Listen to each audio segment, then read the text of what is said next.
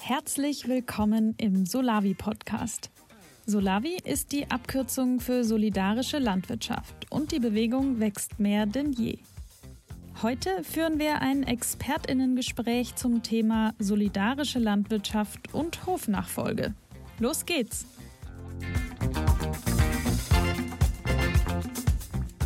Hallo zusammen, mein Name ist Steffi. Ich bin seit 2019 äh, für das Netzwerk Solidarische Landwirtschaft äh, tätig.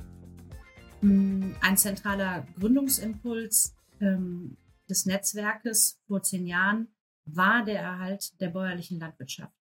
Ähm, die Entwicklung in den letzten zehn Jahren war dann aber auch eine andere. Es waren dann eben nicht nur äh, landwirtschaftliche Betriebe, sondern auch viele von VerbraucherInnen und GärtnerInnen initiierte Solavis mit einem Schwerpunkt auf Gemüse und einem eher geringeren Fokus ähm, auf die Landwirtschaft. In der Praxis hat sich gezeigt, dass eine Umsetzung von Solavi auf landwirtschaftlichen Betrieben, insbesondere mit Tierhaltung, insgesamt halt komplexer ist, als ähm, wenn der Fokus nur auf dem Gemüse liegt. Die Solavi-Bewegung wächst immer weiter und mausert sich und auch das Format der landwirtschaftlichen Solavis soll weiter Fahrt aufnehmen. Deshalb passt das Thema Hofnachfolge und Solavi so gut zusammen und ist ein wichtiges, ähm, insbesondere vor dem Hintergrund des Höfesterbens. Solavi kann zum Erhalt von bäuerlicher Landwirtschaft beitragen, ähm, zum Beispiel, wenn, ein, wenn eine Solavi-Gemeinschaft mit einem Hof kooperiert und die Einnahmemöglichkeiten verbessert oder erweitert. Die Frage ist aber, kann eine Solavi auch einen ganzen Hof übernehmen und erhalten? Für den Verein und den Dachverband Netzwerk Solidarische Landwirtschaft möchten wir heute genau dieser Frage nachgehen und uns fragen, welche möglichen Antworten hat diese wirksame alternativökonomische Bewegung in Deutschland, nämlich die Bewegung der solidarischen Landwirtschaft, äh, für die unterschiedlichen Fragestellungen der, der inner- und außerfamiliären äh, Hofnachfolge.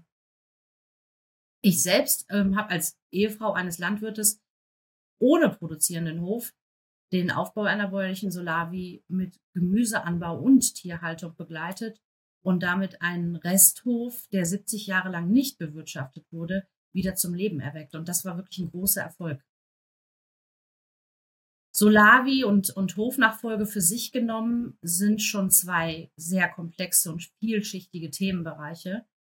Die Kombination macht das jetzt nicht unbedingt einfacher. Es schlummern aber echt große Potenziale, wenn man diese beiden ähm, Themen miteinander verbindet.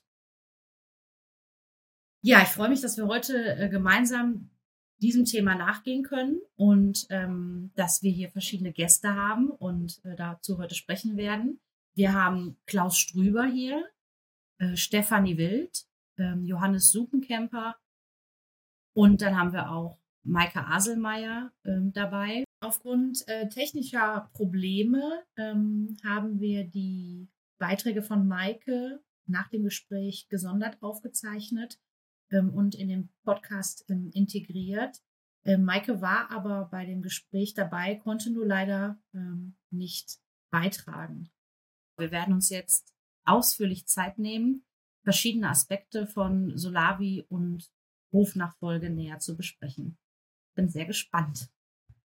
Klaus, du bist, ähm, ich glaube, das kann man getrost so sagen, der aktuell umtriebigste Solavi-Berater in Deutschland. Du hast in den letzten 15 Jahren ähm, annähernd ähm, 150 Solavi-Interessierte und Betriebe beraten. Du bist im Arbeitskreis Beratung des Netzwerkes ähm, aktiv und hast in diesem Jahr auch an dem ersten Solavi Praxishandbuch äh, mitgeschrieben. Du sagst von dir selbst, solidarische Landwirtschaft ist das Thema, dem du dich für den Rest deines Lebens ähm, widmen möchtest. Klaus, erzähl uns doch kurz von dir und warum das Solavi-Thema so zentral für dich ist. Und gib uns gerne auch so mit zwei, drei Sätzen so einen ersten Eindruck von dem, ähm, was dir zum Thema Solavi und Hochnachfolge als erstes in den Sinn kommt. Ja, vielen Dank, Steffi. Ich bin von Haus aus Maschinenbauer und Demeter Landwirt und ich habe in 2006 einer der ersten Solavis gegründet auf einem Pachtbetrieb. Hm, Ich habe diese Sola wieder noch acht Jahre geleitet. Ich bin von Anbeginn auch Teil des Netzwerks als ein Mitglied und ich habe im Netzwerk auch von Anbeginn im Arbeitskreis Beratung mitgewirkt, was ich bis heute mache, wo wir ehrenamtlich Betriebe beraten und eigentlich jede Anfrage annehmen, die dort eingeht. 2014 habe ich mich selbstständig gemacht als Berater, weil die Beratungsnachfrage immer größer wurde. Du hast es ja eben schon geschildert. Und ähm, ja, bin jetzt bundesweit und auch im benachbarten europäischen Ausland tätig. Ich mache das alles, weil in meiner Wahrnehmung brauchen wir bis 2050 in Deutschland und auch dem Rest der Welt eine regenerative Landwirtschaft, damit die kommenden Generationen hier einen Planeten haben, auf dem man gut leben kann. Und Solabi und Hofnachfolge, da kommt mir in den Sinn, dass ich auch Dozent bin in den biodynamischen Ausbildungen. Ich bin auch manchmal in der Hochschule für nachhaltige Entwicklung in Eberswalde und manchmal auch in Witzenhausen tätig. Ich habe dort sehr viel Kontakt mit jungen Menschen und ich nehme einfach seit mindestens 15 Jahren wahr, dass das Interesse an Solavi sehr groß ist. Danke, Klaus. Johannes, ähm, ich freue mich, dass du auch da bist. Du hast, du bist selbst Landwirt und hast 2012 den Luzernenhof mit übernommen, einen Biohof 30 Kilometer südlich von Freiburg. Es ist total schön, dass wir jetzt heute mit dir einen Menschen aus der Praxis in unserer Runde haben. Ich bin total gespannt und erzähl uns doch kurz was zu deinem persönlichen Hintergrund ähm, und was bei dir die Themen Solavi und Hochnachfolge ähm, bewirken.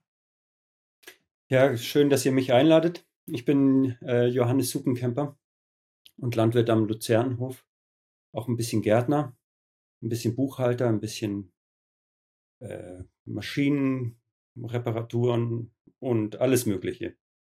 Ich bin auch äh, in der biodynamischen Ausbildung in der Schweiz, in der Schulleitung und in der Klassenbegleitung von der vierten auszubildenden Klasse und im Sprecherinnenkreis vom Ernährungsrat von Freiburg. Das sind so zwei Nebenschauplätze, die aber sich hervorragend mit dem Thema ergänzen. Und schließe mich da auch gerade dem Klaus an, dass meine Erfahrung auch ist aus den letzten zehn Jahren, die ich begleitet habe von Auszubildenden, ähm, ist die solidarische Landwirtschaft außerordentlich wichtig. Als Vermarktungskonzept oder als Grundstruktur auch für den Hof, insbesondere für biodynamische Betriebe. Ich selber bin auch auf einem biodynamischen Betrieb groß geworden in Höhenberg. Das ist eine Einrichtung für geistig behinderte Menschen. Mein Vater hat dort die Landwirtschaft geleitet über 35 Jahre hinweg. Ich habe immer dort von diesen Lebensmitteln essen können und habe das mein Lebtag lang auch beibehalten, dass ich ähm, vielleicht zweimal im Monat im Supermarkt eintrete und bin da wirklich heilfroh drüber. Das ist für mich eine Riesenbereicherung in meinem Leben und Zunächst hatte ich eigentlich das Motiv in der Volkswirtschaftslehre irgendwie einen Weg zu machen, um an diesen Kapitalismusstrukturen ähm, weiterzuarbeiten. Und das ist mir aber müßig geworden und habe dann ähm, den schönsten Beruf gewählt mit der Landwirtschaft unter der Voraussetzung, dass es eine vielfältige Landwirtschaft, eine vielfältige Arbeits einfach Arbeitsansprüche auch sind und dass dieser dass diese Landwirtschaft in sich auch einen ökologisch geschlossenen Kreislauf etablieren kann. Und wenn man das heute versucht umzusetzen, dann kommt man um die solidarische Landwirtschaft eigentlich gar nicht drum herum, weil es die einzige Methode ist, die äh, anregt, vielfältig zu arbeiten. Alle anderen Landwirtschaften sind gezwungen, sich zu spezialisieren und in die Einfalt zu gehen. Und das war gar nicht mal jetzt äh, zu Beginn 2012 ein Motiv für mich, jetzt unbedingt solidarische Landwirtschaft zu machen, sondern wirklich ein, ein klares Werkzeug, um dieses Ziel zu, er, zu erzeugen, Vielfalt zu produzieren. Jetzt bin ich seit über zehn, seit elf Jahren am Luzernhof. Äh, wir sind eine Landwirtschaft mit 35 Hektar. Wir haben 18 Milchkühe, eine Käserei, ähm, dreieinhalb Hektar Gemüseanbau, sechs Schweine, äh, neun Hektar Getreide mit unterschiedlichen, vielfältigen Getreide und auch deren Produkte daraus. Ein bisschen Obst, ein bisschen Honig. Und ähm, übers Jahr gesehen produzieren wir über 250 verschiedene Produkte, die wir unseren Mitgliedern bereitstellen. Die Mitglieder sind 190 Haushalte mit im Schnitt vielleicht zweieinhalb Personen. Und ähm, das hat sich jetzt stabilisiert über die Jahre und das ist, kann man so als abgeschlossen, als abgeschlossene solidarische Landwirtschaft betrachten. Ein Hof, ein geschlossener Kreislauf mit seinen Mitgliedern. Alles in allem noch sehr kompliziert in der Eigentümerstruktur, in der Hofnachfolge. Da komme ich vielleicht später darauf zurück. Danke dir, Johannes. Stefanie, ich freue mich, ähm, dass du auch hier bist. Du hast die Solavi-Bewegung auch von Kindesbeinen an begleitet. Äh, du bist Gründungsmitglied des Netzwerks ähm, und warst viele Jahre auch für das Netzwerk tätig, hast hier insbesondere die, die Themen Öffentlichkeitsarbeit und, und Fundraising begleitet. Ähm, wir waren deshalb auch einige Zeit Arbeitskolleginnen. du bist mittlerweile bei der Kulturlandgenossenschaft äh, tätig ähm, für die das Thema Hofnachfolge auch sehr relevant ist. Damit hast du einen ganz, ganz tiefen Einblick in, in beide Themenbereiche, die wir heute uns anschauen wollen. Und wir freuen uns darauf, ähm, deine Perspektiven zu hören. Ähm, Stefanie, bitte stell dich doch auch kurz vor. Ja, hallo und vielen Dank für die Einladung, dass ich hier beitragen darf. Wie Steffi schon gesagt hat, ist das ein Herzensthema von mir, was mich auch schon sehr lange bewegt. Ich bin nämlich selbst auf dem Land aufgewachsen, in einer sehr schönen Kulturlandschaft. Nicht auf einem Hof, nicht in der Landwirtschaft, aber in meiner Jugend habe ich sehr viel auf einem Bauernhof verbracht und eben auch draußen sehr gerne in der Natur gewesen und äh, gesehen, wie dort Landwirtschaft sich verändert hat und sich zurückgezogen hat mit den entsprechenden Folgen die man dann sehen konnte mit ausgeräumten Landschaften. Und das war für mich auf jeden Fall ein großer Beweggrund, ähm, zu sehen, wie kann ich selbst Landwirtschaft machen oder Landwirtin werden. Und musste eben feststellen, dass das, wenn man nicht auf einem Hof aufgewachsen ist oder einen erbt, ähm, das sehr schwierig ist, sozusagen auch überhaupt erstmal einen Hof ähm, zu bekommen und davon leben zu können. Und das hat mich so lange davon abgehalten, in diese Richtung zu gehen, bis ich 2000 ein Buch bekommen habe, das heißt Sharing the Harvest, ein amerikanisches Buch über CSA, Community Supported Agriculture. Und das hat mich dann eben auf den Weg gebracht, da selbst ähm, auch tätig zu werden in der Landwirtschaft. Und ich habe 2003 eine Solavi gegründet im Brandenburgischen wir haben es damals Selbstversorgergemeinschaft genannt, weil es diesen Begriff solidarische Landwirtschaft eben noch gar nicht gab. Ja, und seitdem bin ich mit diesem Thema sehr verbunden und habe aber jetzt seit zwei Jahren ähm, mich mehr auf, den, auf die Bodensicherung sozusagen ähm, spezialisiert, dadurch, dass ich jetzt in der Kulturlandgenossenschaft arbeite, weil ich einfach gesehen habe, ohne den Zugang zu Land können wir noch so schöne Bewirtschaftungskonzepte und ökonomische Konzepte haben, wenn wir nicht mehr an das Land reinkommen, dann äh, nützt uns das leider nicht viel. Und eben genau das, die Frage, wie kann man Höfe retten oder Höfe wieder ins Leben bringen, bäuerliche Strukturen und die vorhandenen Betriebe eben auch so stabilisieren, dass sie weiterleben und vor allen Dingen auch ihre Innovationskraft äh, dort ausleben können, die wir ganz, ganz dringend brauchen für einen Wandel in der Landwirtschaft. Ja, und so bin ich jetzt ähm, bei der Kulturlandgenossenschaft und habe bisher zwei Landkäufe äh, begleitet und abgeschlossen und beobachte, wie komplex auch eben Hofübernahmen, Hofübergaben sind. Das hat Steffi ja auch schon angesprochen, ähm, weil es eben neu ist, neu eben halt auch für alle, die beteiligt sind, ob das ähm, Bauern, Bäuerinnen sind, die Höfe abgeben, zum Teil sehr lange in Familienhand gewesen sind und jetzt auf einmal in eine gemeinschaftliche Struktur zu übergeben oder ob es eben ähm, auch Besitzformen sind, Rechtsformen sind, die ungewöhnlich sind, da haben wir auf jeden Fall Pionierarbeit zu leisten. Ich sehe die Gemeinsamkeiten bei solidarischer Landwirtschaft und gemeinsamer Landsicherung darin, dass äh, beides Planungssicherheit gibt für die Betriebe und damit aber auch für uns als, als Menschen, die essen wollen und ähm, gute Lebensmittel haben möchten, ähm, auch ein Stück weit eben überhaupt Ernährungssouveränität in Zukunft ermöglichen wird. Und dafür braucht es eben einen Paradigmenwechsel, so dass bäuerliche Landwirtschaft auch neu gegriffen und definiert wird, so dass wir eben sie als gesellschaftliche Aufgabe begreifen und begreifen müssen, weil sie eben nicht nur Lebensmittel produziert, sondern einfach auch so viele Dienstleistungen fürs Gemeinwohl erbringt, dass es eben eigentlich keine wirtschaftliche Produktionseinheit ist wie andere Güter, sondern die Landwirtschaft wirklich etwas ganz außerhalb unseres, ja, ich würde fast sagen, kapitalistischen äh, Ökonomieverständnisses. Ähm, Klaus, lass uns doch jetzt mit einer, mit einer kleinen Einführung in die solidarische Landwirtschaft starten. Ähm, wo steht Solavi heute in Deutschland?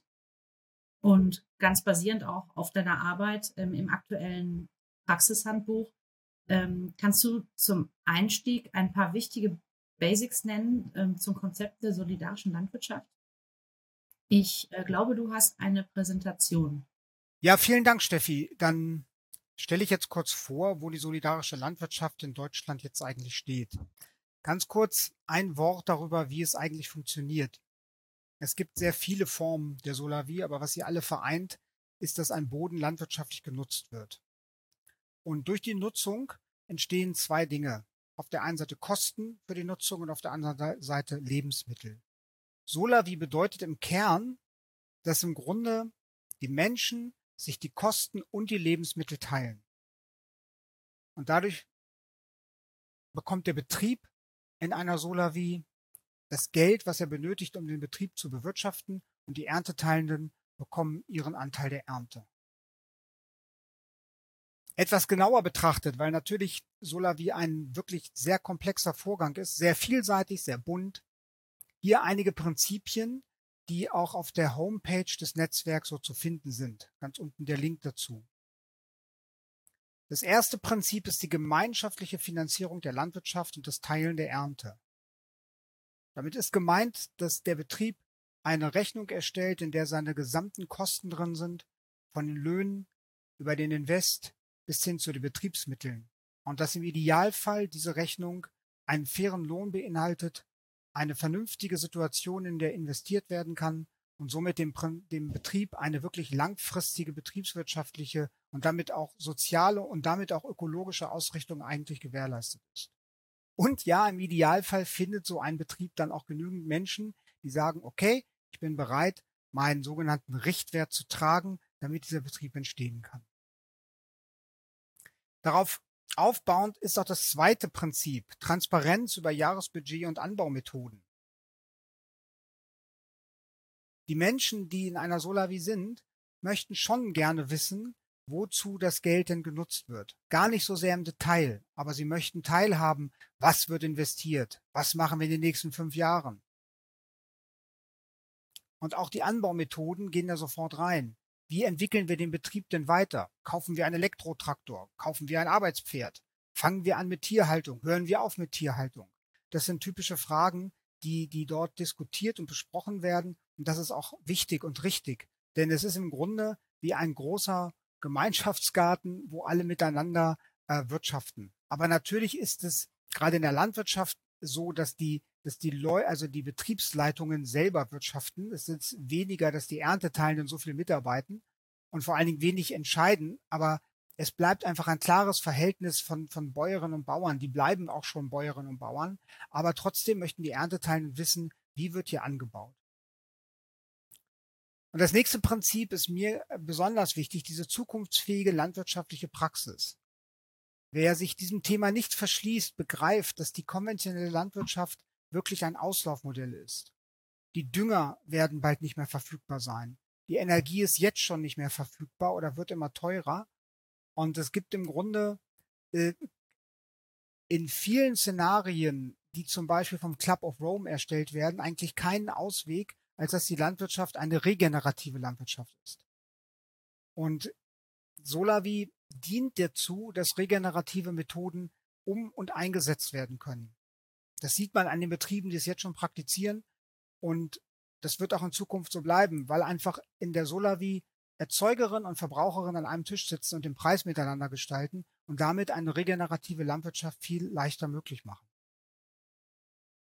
Gut. Jetzt spreche ich kurz darüber, welche Solavi-Typen es gibt. Wir haben nach vielen Diskussionen und Auseinandersetzungen und äh, äh, Gesprächen darüber, was ist jetzt eigentlich eine Solavi, was nicht, im Grunde uns im Netzwerk auf drei Typen geeinigt, die, die das, die Vielfalt in, in eine, in drei Kategorien fassen, die im Grunde auch gut vertretbar sind und auch wirklich gut beschreiben, welche Dinge man eigentlich machen kann. Der Typ 1 wird die Erzeugersolavi genannt. In einer Erzeugersolavi gibt es einen eigenständigen landwirtschaftlichen Betrieb und dieser Betrieb schließt Einzelverträge mit den einzelnen Ernteteilenden. Es gibt damit keine rechtlichen Beziehungen der Ernteteilenden untereinander und das kennzeichnet eigentlich auch schon diesen Typ 1. Charakteristikum ist leicht zu gründen. Ähm, ein Betrieb muss keine neue Betriebsform finden und kann im Grunde mit seinem bisherigen Setting ganz gut weitermachen. Der Typ 2 sieht da schon etwas anders aus.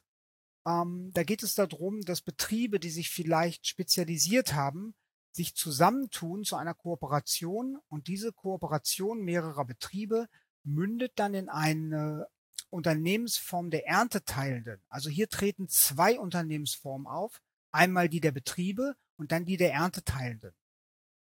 Bei den Ernteteilenden ist da zum Beispiel ein EV möglich oder auch eine eingetragene Genossenschaft. Also EV heißt eingetragener Verein. Und dann hat dieser eingetragene Verein oder diese Genossenschaft, also die, die Körperschaft der Mitglieder, hat die Aufgabe, die Produkte von den Betrieben zu bekommen, zu verwalten und in eine Stadt dann weiterzugeben oder in ein Gebiet der Ernteteilenden. Typ 3 nennen wir die Mitunternehmer Solavi. Und hier gibt es einen einheitlichen Rechtsträger, der im Grunde dann einen ganzen Betrieb pachtet oder vielleicht sogar vereigentumt, wo wir dann bei der äh, unbedingt sofort bei der Hofübergabe sind, mh, hm, ein gemeinsames Unternehmen von Verbraucherinnen und Erzeugenden. Die kooperieren in diesem Unternehmen miteinander und sind von der Erzeugung bis zur Verwaltung und bis, zu, bis zum Teller sozusagen für alles verantwortlich. Gut, das war es in Kürze, damit erst einmal verständlich ist, worum es geht. Äh, schön ist jetzt, ähm, dass wir mit Johannes einen Menschen in unserer Runde haben, ähm, der eine Praxisperspektive als Hofübernehmender ähm, einbringen kann. Der Luzernhof ist hier ein echtes äh, Leuchtturmprojekt. Johannes, erzähl uns doch genauer die Geschichte ähm, deiner, eurer Mitübernahme des Luzernhofes ähm, und vor allem auch welchen, welche Rolle haben dabei die Unterstützungsorganisationen wie zum Beispiel die Kulturland gespielt? Also es gibt natürlich zwei Perspektiven, die vom Hof und die von mir individuell beziehungsweise mit meiner Frau zusammen und meinen Kindern. Ich setze aber erstmal bei mir an, ich habe die Ausbildung in der Schweiz gemacht auf einen biodynamischen Betrieb. Äh, dort ist auch meine Tochter dann zur Welt gekommen und ich habe dort gemerkt, als der Bauer im Krebsleiden lag und dann auch gestorben ist, wie wichtig es ist, ähm, die Höfe so aufzustellen, dass sie nicht gekauft werden müssen, um dann 30 Jahre praktisch diesen Kredit abzubezahlen, um dann wieder weitergegeben werden zu können, um wieder gekauft zu werden, um wieder Kredit abzubezahlen. Also man hängt immer hintenher, hinterher. Wir waren da auch eben im Gespräch, diesen Hof zu übernehmen, hätten ihn aber abkaufen müssen aus sozialen Gründen. Und äh, dann steht so viel Geld im Raum, dass man sofort absagen muss. Das ist nicht möglich, als Individuum diese Verantwortung zu übernehmen. Das hatte ich damals gelernt, dass wir das umstülpen müssen. Wir müssen Höfe entwickeln, die praktisch in dieser Generation, in der ich jetzt stehe, die Höfe freikaufen, sodass die nächsten Bewirtschafter bei der nächsten Hofübergabe ohne Geld in die Verantwortung einsteigen können und äh, diesen Betrieb in, leiten dürfen und dann in ihrer Tätigkeit praktisch mit, immer mit dem Motiv arbeiten, für die weitere nächste Generation wieder äh, diesen Hof als Potenzial auszubauen. Dass nicht jedes Mal wieder ein Verkauf ansteht und nicht jedes Mal wieder in so eine Schuld und die belastet, die führt in jede einzelne Entscheidung am Hof hinein, ob man in der Schuld steht oder ob man in dem Potenzial steht. Und das müssen wir umstülpen. Das ist, glaube ich, eine ganz wesentliche Aufgabe für, äh, für unsere Generation, wenn wir das Höfesterben aufhalten wollen und in regenerative und, und äh, bäuerliche Strukturen wiederfinden wollen. Und so bin ich am Luzernhof gelandet. Wir haben zunächst einen kleinen Betrieb im Allgäu äh, versucht aufzubauen. Das ist dann auch aus diesen Eigentumsverhältnissen heraus äh, gescheitert. Und dann stand der Luzernhof ausgeschrieben, suchte eine Landwirtsfamilie. Äh, wir sind dann 2012 dorthin, haben uns das angeschaut und gemerkt, da ist ein Betrieb, der ist völlig ruiniert und wird auch nicht weiter bewirtschaftet werden können, wenn da nicht ganz viel ähm, neuer Impuls hineinkommt. Und diesen Impuls hat aber auch schon die Vorbewirtschafterin und Eigentümerin ähm, hineingebracht, indem sie gesagt hat, wenn es eine Chance gibt, diesen Hof zu retten, dann mit einer solidarischen Landwirtschaft. Und sie hatte das schon initiiert, sie hatte schon einen Verein initiiert, wo sich Verbraucher gefunden hatten und aus dieser Gruppe heraus auch eine kleine Bewirtschaftergruppe entstanden ist.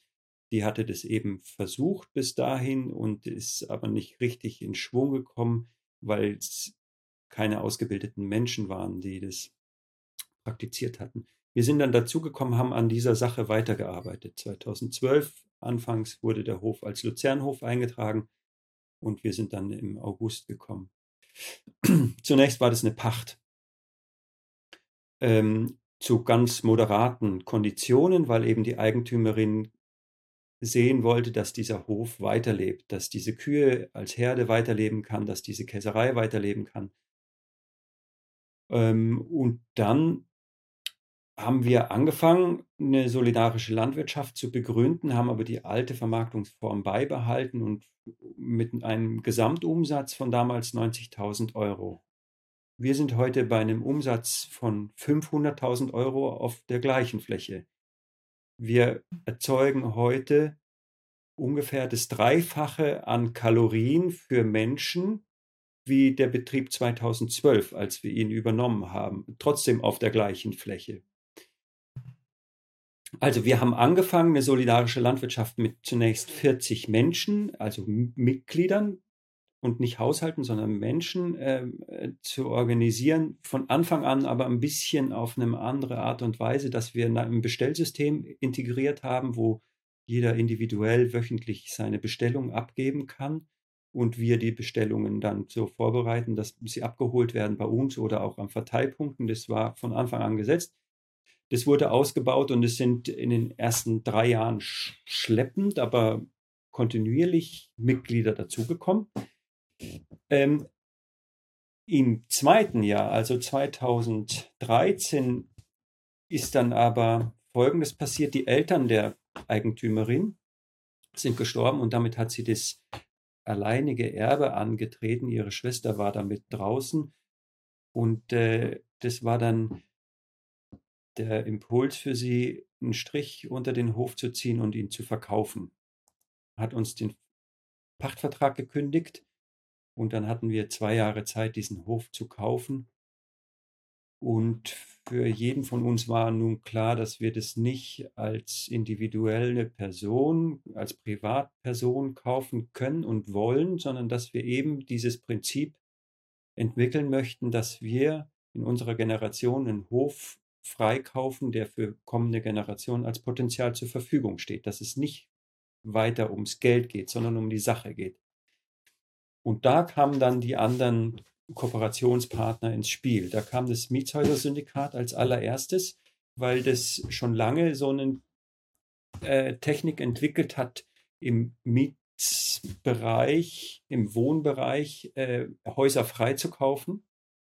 Dieses Modell sieht eben vor, dass eine GmbH zwei Gesellschafter hat. Ein Gesellschafter ist lediglich dazu da, dass die Satzung nicht verändert werden kann und dass es nicht wieder verkauft werden kann, dieses Gebäude. Und der andere Gesellschafter ist derjenige, der drin wohnt und der es verwaltet und der die Geschäftsführung hat. Und äh, das ist dann in, in, den Regelfällen als Verein organisiert. Äh, und die bestimmen, was an diesem Ort gemacht werden soll. Aber sie sind nie in der Lage, dieses wieder zu verkaufen, weil der andere Gesellschafter immer dagegen halten wird und nicht sein Ja dazu geben wird. Und äh, dieses Prinzip haben wir ausgebaut. Das haben wir angewendet für unsere Gebäude und das haben wir angewendet bei unserem Landwirtschaftsland und Bauland gemeinsam mit der Kulturlandgenossenschaft. Also Kulturlandgenossenschaft ist in dem Fall auch ähm, ein Gesellschafter in dieser Konstruktion, der uns immer davor beschützt, dass wir Land verkaufen aus Geldnöten, sondern er wird immer dafür sorgen, dass dieses Land der Sache biologische Landwirtschaft eingebunden in regionale Strukturen und so weiter äh, erhalten bleibt. Aber die Kulturlandgenossenschaft kann auch nicht darüber bestimmen, ob ich der Betriebsleiter oder wer der Betriebsleiter in Zukunft sein wird die Betriebsleiterinnen und Betriebsleiter sind immer souverän an dem Hof in allen Entscheidungen, aber haben nie das Recht dazu, diese Eigentumsverhältnisse zu veräußern und daraus ähm, sich einen, eine Rente zu, anzusparen oder irgendwas dergleichen, sondern es gehört sich selber. Und da entsteht was ganz Besonderes.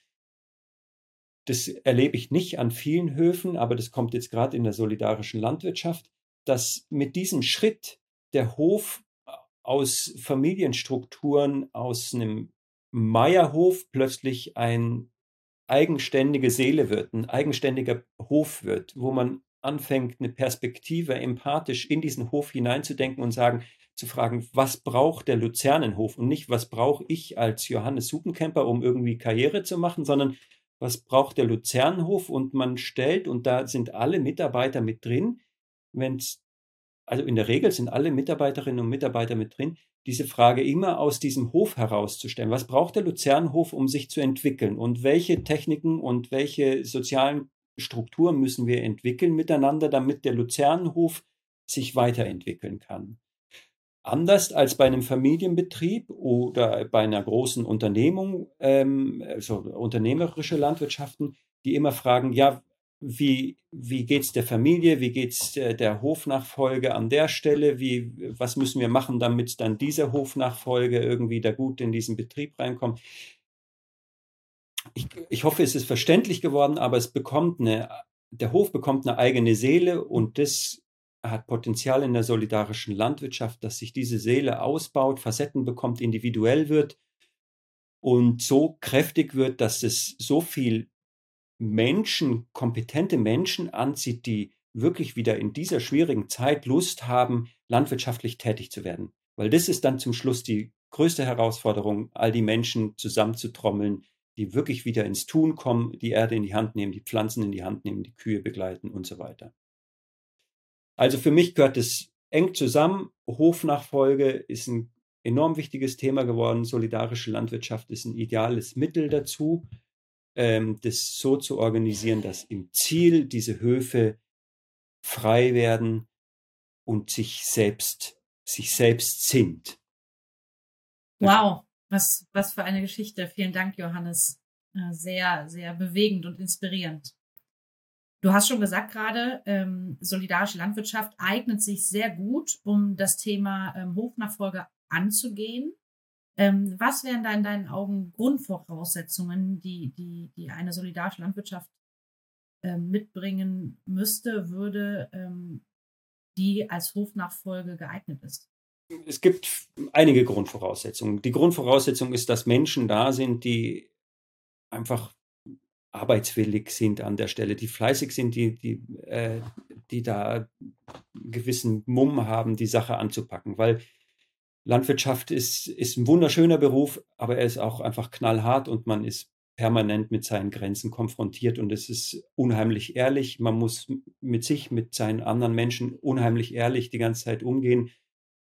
Und wenn man das nicht hinkriegt, und das ist anstrengend, wenn man das nicht hinkriegt, dann scheppert es innerhalb kurzer Zeit und dann, dann zerbricht so ein Team und man muss teamfähig sein, weil äh, alleine kann man eine solidarische Landwirtschaft nur sehr schwer leisten. Und wenn im ganz kleinen Rahmen, und die gibt es auch viele heutzutage und das unterstütze ich auch sehr, wirklich ganz kleinste Gärtnereien, die dann so eine gute Struktur irgendwie gefunden haben. Aber sobald es ein bisschen größer wird und ich und es fängt bei zwei Hektar an, braucht man ein Team und da muss man diese, sich dieser Sache stellen. Das ist das eine. Und das andere ist, man muss Lust haben, äh, vielfältig zu arbeiten, weil das der Auftrag ist. Einfach, das ist der Auftrag von den Mitgliedern. Die möchten nicht nur Kartoffeln essen, die wollen möglichst einen vielfältigen äh, Tisch aus, von diesen Produkten bereiten können. Und so besteht permanent eigentlich eine, eine Aufforderung, bringt uns Vielfalt und wenn man sich davor scheut, in diese ganzen vielen Details der Landwirtschaft und Gärtnerei reinzugehen und sich da drin auszuprobieren oder das auch ökonomisch sich nicht traut, dann sind die Voraussetzungen sehr schlecht und man wird wahrscheinlich sehr viel Fluktuation bei der Mitgliedschaft haben und dann auch irgendwann einbrechen. Noch eine Voraussetzung ist, dass man sich nicht scheut vor ähm, administrativen Arbeiten mit Behörden und so weiter. Die Voraussetzungen politisch betrachtet und von den Strukturen, systemischen Strukturen ähm, in der Bürokratie sind für die solidarische Landwirtschaft nach wie vor denkbar schlecht. Man muss ständig Umwege gehen, um an das Ziel zu kommen, wo man eigentlich hin will. Auch unsere Rechtskonstruktion ist ein riesen, Riesengerät. Für eigentlich ein ganz einfaches Motiv mussten wir ganz große Umwege gehen. Aber das sehe ich auch beim den Beantragung von Subventionen, bei, ach, überall taucht uns das auf. Mit den Veterinären, überall, das passt einfach alles nicht zusammen, es ist nicht für diese Strukturen ausgelegt, sondern es kommt immer von der Industrie und wird dann runtergebrochen in die kleinbäuerliche Landwirtschaft, die muss nach den kleinen, gleichen Regeln arbeiten. Wenn man da keinen Atem hat, keinen langen Atem hat, äh, sich mit dem auseinanderzusetzen, dann wird man wahrscheinlich auch äh, mit Frust die Sache wieder zur Seite legen. Ja. Ja, vielen Dank. An die ganzen Umwege, ähm, das kann ich bestätigen und ich äh, habe immer die Hoffnung, dass auch das eine Pionierarbeit ist, die wir alle gerade leisten und dass das in einigen Jahren dann hoffentlich schon ganz anders aussieht. Ähm, was ist jetzt, Johannes, deine abschließende Erkenntnis? Würdest du das wieder machen? Würdest du vielleicht heute etwas anders machen? Ähm, wie hat das für dich, äh, welches Fazit kannst du ziehen? Also eben, da kommen wieder zwei Sichten. Das eine ist ja meine persönliche, individuelle und das andere ist der Luzernhof. Und wenn ich jetzt aus dem Luzernhof heraus spreche, dann würde das, haben wir das Potenzial, gut ausgeschöpft, was im Luzernhof drinsteckt, zumindest in diesem kurzen Zeitraum von zehn Jahren.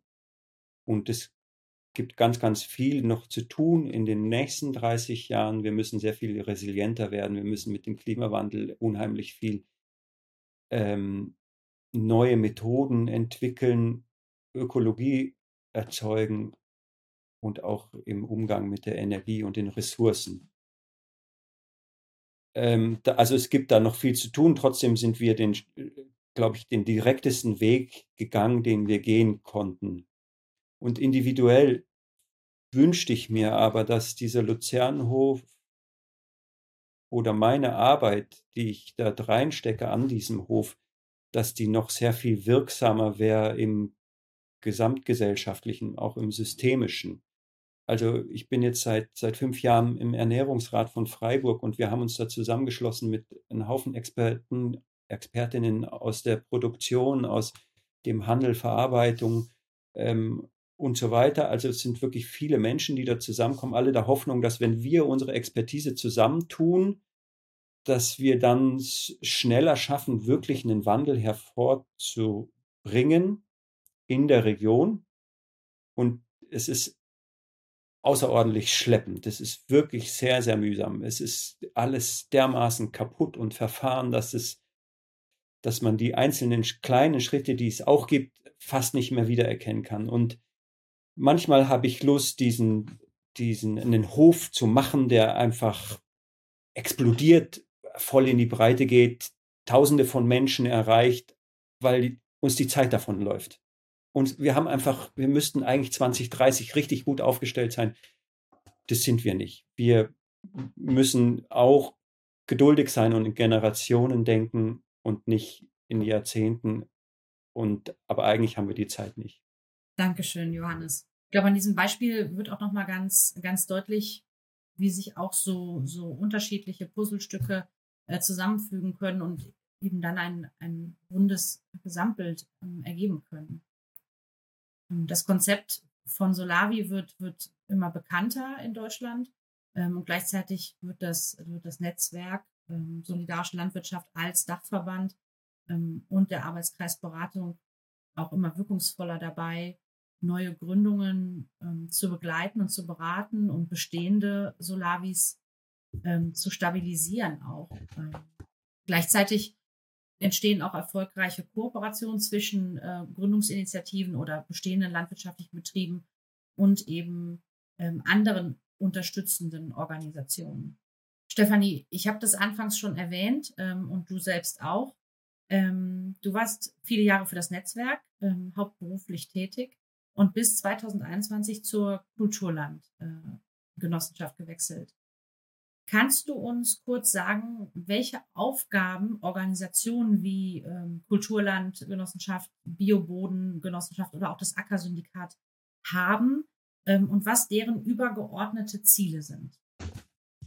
Ja, also wir haben ja auch dazu eine Tagung gemacht letztes Jahr im Januar, die diesen Begriff der gemeinwohlorientierten Bodenträger mal mit in die politische Diskussion bringt wo wir sozusagen Bodeneigentum vergesellschaften, aber nicht um Profit daraus zu schlagen, sondern um wirklich auch für die Gemeinschaft, die Gesellschaft dauerhaft Land zu sichern als Potenzial für eben Lebensmittelerzeugung und ökologische Maßnahmen oder ökologische Funktionen.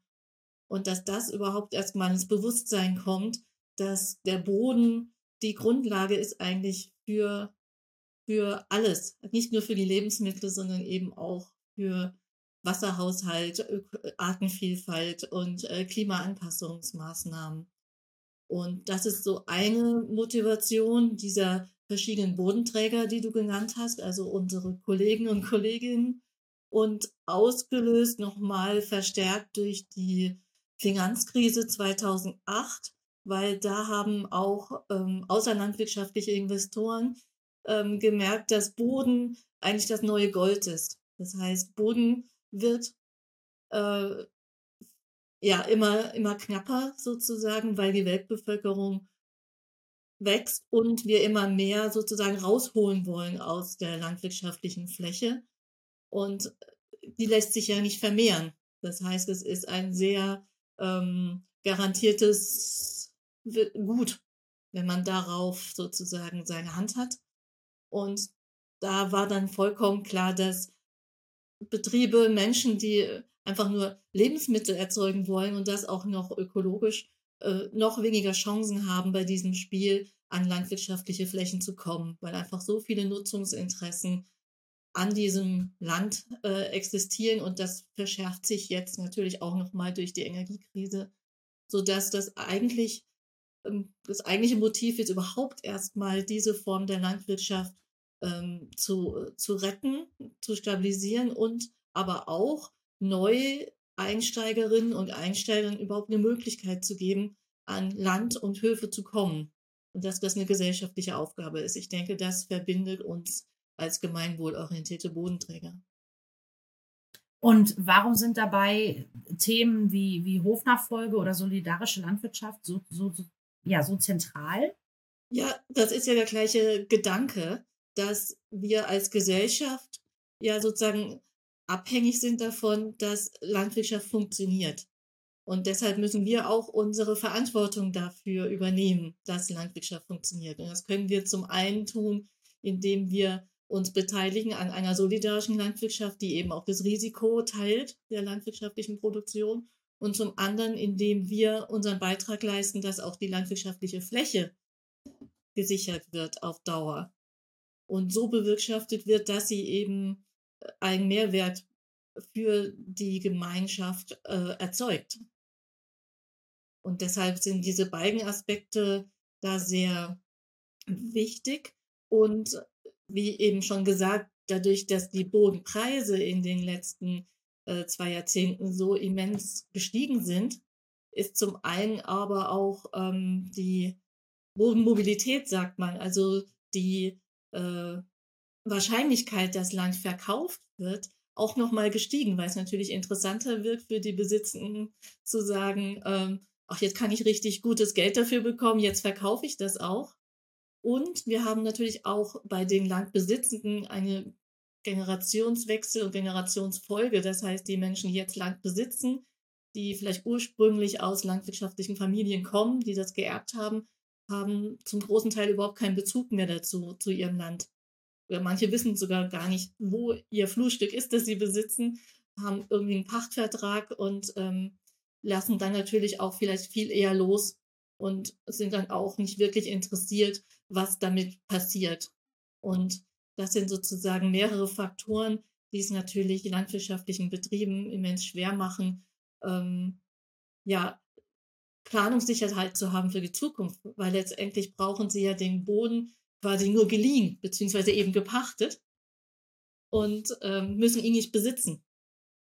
Und gerade in der Landwirtschaft und gerade wenn wir jetzt von den Herausforderungen der Klimafolgen äh, sind, äh, sind da Maßnahmen erforderlich, die nur funktionieren, wenn sie äh, langfristig angedacht und umgesetzt werden können. Ob das jetzt Humusaufbau ist oder wieder mehr Bäume und Sträucher in die Landschaft zu bringen, das geht nur, wenn du äh, Eigentum hast oder eigentumsähnliche Besitz- bzw. Nutzungsverhältnisse. Deshalb ist das auf Pachtflächen so gut wie nicht umsetzbar. Und deshalb ist es umso wichtiger, dass wir jetzt Land sichern, damit solche Menschen und Betriebe die Möglichkeit haben, diese Ideen und Konzepte wirklich auf den Boden zu bringen. Und das sehe ich jetzt auch nochmal als, wie soll ich sagen, ähm, hm, Anmerkung zu dem, was Johannes vorhin gesagt hat, wie, wie, wie mühsam es ist, eine breite politische Wirksamkeit äh, wahrzunehmen, dass wir im Prinzip Leuchtturmprojekte, Modellprojekte, Inkubator, Farms, wie auch immer diese, welchen Begriff man da nehmen möchte, ähm, initiieren und stabilisieren, damit es hoffentlich irgendwann überhaupt sozusagen so ein Schiff geben kann, ähm, in, einer, in, einer, größeren Dimension, der gar nicht von uns in dem Sinne ähm, durchgeführt werden muss, sondern weil die Gesellschaft und die Politik sieht, aha, es gibt Beispiele, wo äh, neue Betriebsformen, neue Anbauformen funktionieren und wir brauchen jetzt ganz dringend Lösungen und jetzt können wir darauf zurückgreifen. Also das heißt, wir äh, bewahren und regenerieren Wissen und Know-how und Techniken, die hoffentlich relativ schnell dann auch skaliert werden können. Aber das ist, glaube ich, nicht unsere Aufgabe. Ja, interessant. Dankeschön. Ähm, du hast eben schon von, von Leuchtturmprojekten gesprochen. Wir haben das Beispiel vom Luzernhof ähm, eben schon gehört. Hast du noch ähm, aus der Praxis ein, zwei weitere Beispiele, ähm, die dieses Thema weiter skizzieren könnten? Ja, also wir haben von unseren 30 Partnerbetrieben zwölf, äh, die mit Solavi wirtschaften oder auch Solavis sind wobei eben hier meistens ähm, Neugründungen stattgefunden haben. Also keine klassische außerfamiliäre Hofnachfolge, wo sozusagen ein laufender bäuerlicher Betrieb äh, übernommen würde von einer Solavi oder von einem Einzelunternehmen, der mit einer Solavi zusammenarbeitet, sondern dass eben sich Menschen auf den Weg gemacht haben und gesagt haben, wir übernehmen zum Beispiel ein äh, Resthof oder einen stillgelegten Hof. Das ist dann natürlich wesentlich einfacher, sage ich jetzt mal, in der Abwicklung und im Einstieg. Das ist zum Beispiel die äh, solidarische Landwirtschaft Hall. Die hat sozusagen mit uns einen kleinen stillgelegten bäuerlichen Betrieb äh, wieder zum Leben erweckt und wir haben 7,3 Hektar über die Kulturlandgenossenschaft finanziert und sie selbst gehen sozusagen in die Verantwortung für die Hofstelle. Das ist so unser Konzept, dass wir sozusagen die finanzielle Last äh, des Landerwerbs sozusagen kollektiv lösen, aber dass eben auch für die Menschen, die dann dort leben, eine gewisse Sicherheit, existenzielle Sicherheit dadurch besteht, dass sie sozusagen Eigentum beziehungsweise in dem Fall ist es eine Erbpacht an den Gebäuden eingehen. Und so ist da jetzt ähm, sehr schnell ein sehr florierender landwirtschaftlicher äh, Gemüsebaubetrieb entstanden und ein sehr lebendiges ähm, soziales Umfeld und Miteinander und auch die Menschen, die dort arbeiten, sehr mit diesem Team- und Kollektivgedanken ähm, von Anfang an umgegangen sind, so dass es jetzt sogar hier möglich ist, dass die ursprüngliche Gärtnerfamilie jetzt ein Jahr Auszeit macht und eine andere Gärtnerfamilie ähm, so lange einsteigt mit der Idee, dass sie eventuell dann später auch da gemeinsam wirtschaften und das noch weiter ausbauen. So, also auch etwas, was in der klassischen landwirtschaftlichen Tätigkeit kaum vorstellbar ist, dass die Bewirtschafter eines Hofes ähm, dann einfach mal ein Jahr Auszeit machen. Und das zeigt halt einfach ähm, dieses Potenzial, aber eben halt auch die krasse ähm, Neuorientierung, sage ich mal, für Menschen zu sagen, ähm, ich, ich klebe nicht so an, an dem Hof und an dem Land, dass es mich fast umbringt. Also wenn man sich mit ähm, Höfen und Hofübernahme beschäftigt und sieht, was da oft an, an, an ähm, emotionaler Verstrickung ähm, noch damit läuft und was man dann übergibt an die Neuen, und da ist natürlich das finanzielle Drama und Dilemma, sage ich jetzt mal, was bei vielen kleinen Betrieben dahinter steht, ähm, auch sehr, sehr wirksam. Und das alles wegzunehmen, ja, ermöglicht einfach neue Freiheiten und dadurch wird es natürlich auch viel attraktiver für neue Menschen, in die Landwirtschaft einzusteigen, um diesen ganzen alten Ballast nicht noch äh, weiterzuführen oder mittragen zu müssen. Und so ein weiteres Beispiel in der Form haben wir ähm, in der Nähe von Berlin. Da haben wir ähm, den landwirtschaftlichen Betrieb Klein Trebo, ist auch eine solidarische Landwirtschaft, aber entstanden dadurch, dass ein ähm, Hoferbe sozusagen seinen landwirtschaftlichen Betrieb übernommen hat von seinen Eltern, aber gesagt hat, er möchte eben nicht in diese klassische Hofnachfolge, eintreten, sondern er macht es nur im Kollektiv mit anderen Menschen zusammen. Und seine Eltern waren damit einverstanden. Und so ähm, gibt es jetzt dort mehrere Familien, die auf und an dem Betrieb mit Wirtschaften und diese solidarische Landwirtschaft ins Leben gerufen haben und der Betrieb eben dadurch vielfältiger werden kann und äh, stabil wirtschaftet. Also das heißt auch diese neuen Hofkonzepte und Bewirtschaftungskonzepte haben dadurch Möglichkeit zu entstehen. Und dann haben wir jetzt auch ganz aktuell einen Betrieb mit 48 Hektar Acker und Wiese. Die haben sozusagen den, den, den Nachbarbetrieb, der eben auch aufgegeben wurde vor einigen Jahren, äh, jetzt übernommen. Und statt dass dort jetzt ähm, jemand Pferdehaltung macht, äh, haben sie gesagt, nee, wir integrieren diese Flächen in unseren Betrieb und auch diese Hofstelle. Wir können dann dadurch mehr Mitarbeitende und vielleicht noch eine weitere Familie mit aufnehmen, sodass sie sozusagen jetzt über mehrere Hofstellen verteilte solidarische Landwirtschaft machen. Hm, danke, Stefanie. Klaus, wir haben jetzt ähm, viele spannende Informationen erhalten. Was sind deine Gedanken jetzt zu dem Gehörten? Welche welche Chancen und Herausforderungen hast du herausgehört?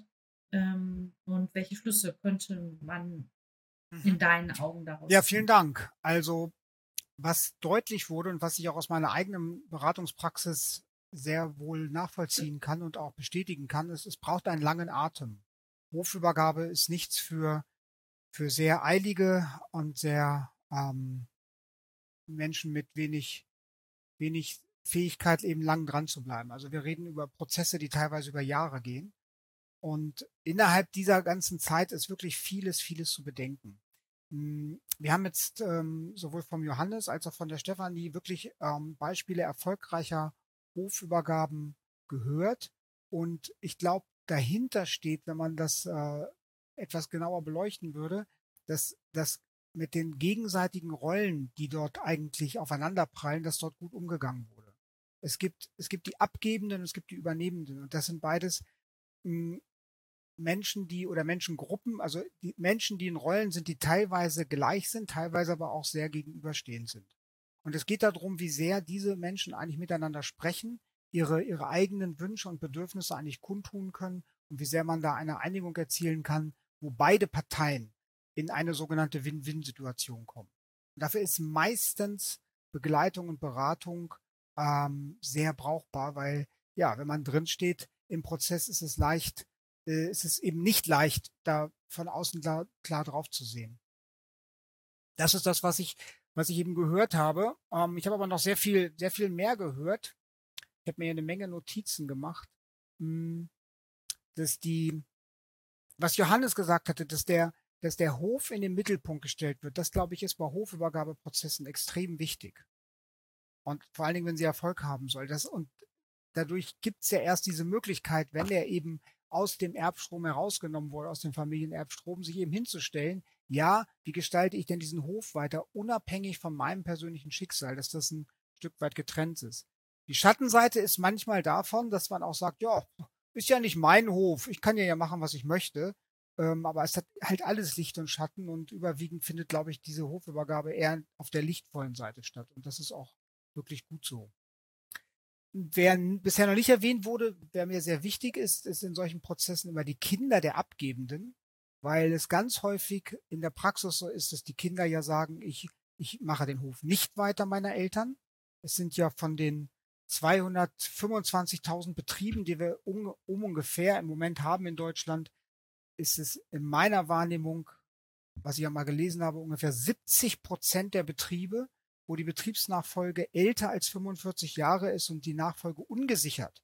Also ja, es sind Kinder da, aber die übernehmen diesen Betrieb nicht. Und ich nehme es häufig so wahr, dass diese Kinder eigentlich ganz zufrieden sind, wenn mit ihre Eltern einfach den Hof weitermachen und sie so wie unsichtbar sind ein Stück weit. Aber in dem Moment, wo dann eine übernehmende Person auf das Spielfeld kommt, werden diese Unsichtbaren einfach mal sehr sichtbar. Und es ist auch logisch, aber diese Menschen sind einfach deswegen sehr, sehr zu berücksichtigen und am besten auch früh schon in den Prozess mit reinzubekommen. Und auch wenn jemand keine Kinder hat, heißt das ja nicht, dass der Hof keine natürlichen Erben hat. Dann gibt es ja dann eben die anderen Möglichkeiten der Schwestern und, und Geschwister und so weiter, bis hin zu Neffen. Und dann ist mir nochmal bewusst geworden, dass die, ähm, dass sich Johannes Frust über die Langsamkeit von Prozessen sehr gut verstehen kann, dass ich auch Stefanie, wenn sie sagt, ähm, das sind eigentlich andere, die diese Prozesse machen müssen, diese politischen, sehr gut verstehen kann. Aber ich glaube, dass auch, auch äh, Institutionen wie das Netzwerk ähm, mindestens mal, vielleicht auch Kulturland EG und, und andere einfach wirklich auch politische Forderungen in den Raum stellen müssen, damit dieser Wandel einfach schnell genug stattfindet. Ich bin jetzt nicht in Endzeitstimmung, dass ich denke, in den nächsten Jahren ist alles vorüber hier. Aber wir müssen wirklich Gas geben. Da gebe ich Johannes völlig recht. Und wir müssen kluge Entscheidungen tun. Und wenn die politischen Entscheidungsträgerinnen und Träger das nicht machen, dann müssen wir sie einfach als Bevölkerung immer wieder darauf aufmerksam machen, bis sie es bitte endlich tun. Ähm, und ich persönlich mag an der Stelle den, den neuen Bericht vom Club of Rome erwähnen, der mir sehr sicher erscheint in seinen Prognosen, weil dieser Club of Rome seit 1971 mittlerweile an Computermodellen arbeitet, wie man eine Zukunft überhaupt darstellen kann und dieses Modell ständig verbessert und ständig mit Daten füttert. Und die haben schon in den 90ern begriffen, dass sie mal 20 Jahre zurückgesehen ihre Prognosen sehr gut eintreffen, so dass man jetzt, wenn sie jetzt ein neues Buch veröffentlichen, man eigentlich davon ausgehen kann, dass diese Szenarien wieder einigermaßen hinkommen. Und das Tolle ist, dass wenn die Regierungen dieser Welt die Werkzeuge, die sie eh schon haben, endlich nutzen, dann ist im Grunde ähm, für alle auf uns, auf unserem Planeten ein erträgliches Leben in 80 bis 90 Jahren wieder völlig normal. Mit einem normalen Klima, mit einem normalen Einkommen, mit, mit nicht so viel Kriegen und all den Dingen, die wir jetzt haben. Aber wir müssen jetzt wirklich aktiv werden Und interessanterweise stellt dieser Club of Rome die Ernährungsfrage und die landwirtschaftliche Frage nicht an die erste Stelle.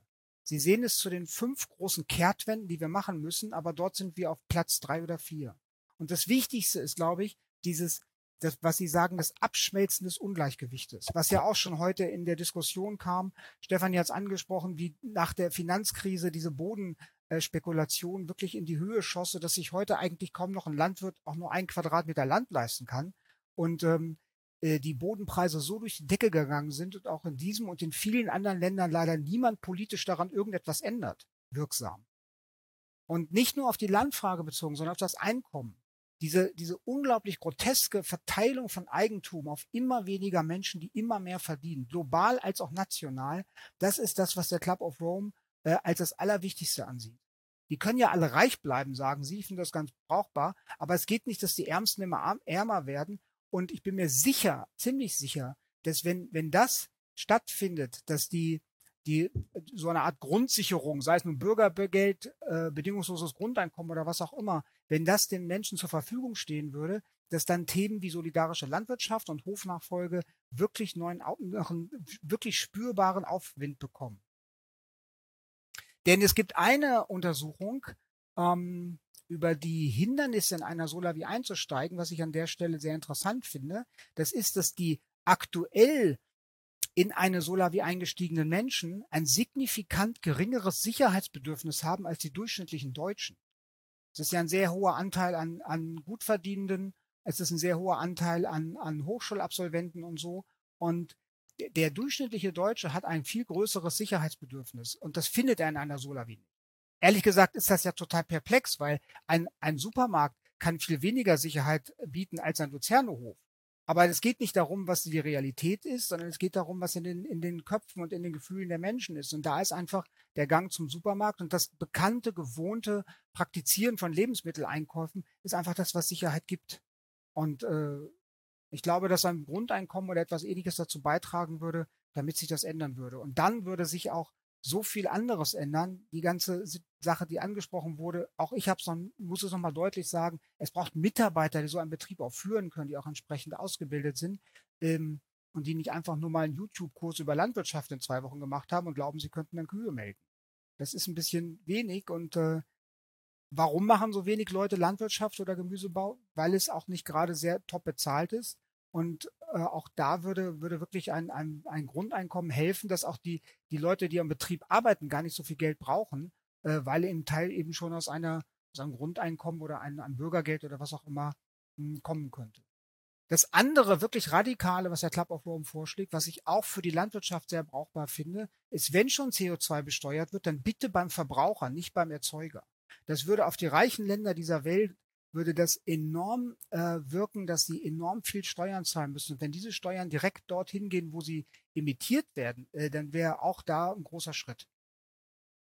Ja, absolut. Vielen Dank. Und wieder mal ist es so ein Bewusstsein bilden einfach auch noch bei vielen, vielen Menschen. Ne? Liebe Maike, ich freue mich, dass du auch heute dabei bist. Dein Herz schlägt für das Thema außerfamiliäre Hofübergabe, ähm, insbesondere im Schwarzwald. Du bist landwirtschaftliche Familienberaterin und ähm, hast genau dazu auch schon mal auf einer Netzwerktagung einen Workshop gehalten. Du bist seit zwölf Jahren Mitglied der Solavi auf dem Luzernenhof und außerdem im Aufsichtsrat der Kulturlandgenossenschaft. Warum befasst du dich mit dem Thema Hofnachfolge beruflich und ähm, was sind so deine ersten Eindrücke ähm, und Gedanken zum Thema Solavi und Hofnachfolge? Ja, warum ich, befasse ich mich damit äh, beruflich? Ich denke, das äh, hat viel mit meiner eigenen Geschichte zu tun. Ich bin auch eine derjenigen, die ähm, irgendwann in jungen Jahren gedacht haben, ich will Land bewirtschaften, ich will Biolandwirtschaft machen und habe eine Lehre gemacht zur Landwirtin und habe aber keinen Hof von zu Hause. Das heißt, ich war von Anfang an damit beschäftigt, dass will ich irgendwann mal eigene Landwirtschaft machen, dann müsste ich einen Hof übernehmen. Ich habe das nicht gemacht. Ich habe viele, viele Menschen äh, mitgekriegt, die genau in der Zeit äh, sich beworben haben, sich Höfe angeguckt haben, äh, sich mit dem Thema beschäftigt haben und dabei auch wahrgenommen, das ist ein ganz schön heißes Eisen. Das ist eine riesengroße Entscheidung. Und für mich steht vielleicht eine andere an im Leben. Parallel äh, kommt, kommt dazu, dass ich in den Jahren, in denen ich in der Landwirtschaft damals äh, praktisch gearbeitet habe, gemerkt habe, es gibt sowieso, es gibt Experten für Tiere, für den Boden. Die Maschinen sind gut gewartet. Und ich habe gleichzeitig mitgekriegt, dass häufig ähm, die Ressourcen, sich um die Menschen gut zu kümmern, knapp sind oder man nicht genau weiß, wie. Und die beiden Sachen kamen dann so zusammen, dass ich irgendwann Psychologie studiert habe und es tatsächlich geschafft habe, die beiden Sachen zu kombinieren. Meine meine Leidenschaft zur Landwirtschaft und die psychologische und darin beraterische ähm, Tätigkeit. Und ja, und ich würde sagen, mich mit der außerfamiliären Hofübergabe zu beschäftigen, das ist so ein bisschen mein Anteil, die Welt zu retten. Das ist das, was ich beitragen kann. Ich denke, es braucht die Landwirtschaft, es braucht die kleinstrukturierte Landwirtschaft ähm, und es braucht Veränderungen in der Landwirtschaft. Und um Veränderungen ähm, hinzukriegen, muss, muss es Generationenwechsel geben. Es müssen neue Leute hinzukommen, es muss neues Blut hinzukommen, es müssen neue Gedanken in die Landwirtschaft einfließen. Das ist total wichtig. Maike, du hast ganz viel mit dem Thema außerfamiliäre Hofnachfolge zu tun. Das impliziert, dass es ähm, auch noch weitere Strategien gibt. Ähm, welche Wege gibt es und, und was unterscheidet sie? Es wird immer die Geschichte erzählt. Das Typische in der Landwirtschaft ist die familiäre Nachfolge. Eigentlich ist es ganz spannend, wenn man da hinguckt. Also zum einen ähm, ist es Länder total unterschiedlich und zum anderen ähm, gab es andere Perioden in der Geschichte, in der es ganz, ganz typisch war, dass man Höfe ähm, nicht in der Familie übernommen haben. Wir müssen nicht, nicht so wahnsinnig weit zurückdenken. Ähm, nach dem Krieg war so eine Zeit, logischerweise. Leute haben neue Existenzen aufgebaut. Ähm, es gab Höfe, die keine Betriebsleitenden mehr hatten. Und eigentlich gab es in dieser Zeit sehr, sehr viele außerfamiliäre Hofübergaben. Und gleichzeitig haben wir daneben diese Traditionshöfe, gerade hier im Schwarzwald. Das gibt Leute, die sprechen da von ihrer zwölften Generation, die zwölfte Generation der Familie, die den Hof bewirtschaftet. Und ähm, da scheint was faszinierend dran zu sein, ne? Diese, dieses Verwachsensein mit dem Land, sodass ähm, dieses Gefühl oder dieser Eindruck, dass diese familiäre Übergabe äh, das Typischere ist, groß ist. Und auch, das ist eine spannende Sache in der landwirtschaftlichen Rechtsgebung und nicht nur der Rechtsgebung, sondern ähm, alles, was dazugehört, auch in der landwirtschaftlichen ähm, Sozialversicherung, in den Krankenkassen. Das ist alles darauf ausgelegt auf eine familiäre ähm, Nachfolge in der Landwirtschaft. Also somit ist das im Grunde genommen das, wovon wir ausgehen, dass es das Normale ist. Ja, und gleichzeitig ist es so, dass die neueste Statistik sagt, dass 67 Prozent der Höfe sind, die, bei denen die Betriebsleitenden, wenn sie über 55 Jahre alt sind, nicht wissen, ob jemand aus der Familie den Hof weitermacht. Ähm, spannend ist eine andere Statistik dazu. Das liegt weniger daran, dass da vielleicht ein Konflikt herrscht innerhalb der Familie, als dass wir einfach in einem wesentlich liberaleren Zeitalter leben.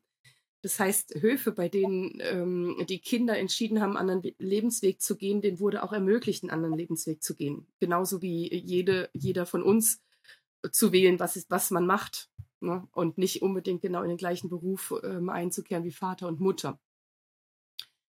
Ähm, es ist ein ganz geringer Teil, in dem tatsächlich ähm, die Kinder übernehmen wollen und aus, aufgrund von Konflikten entschieden wird, dass sie es nicht machen.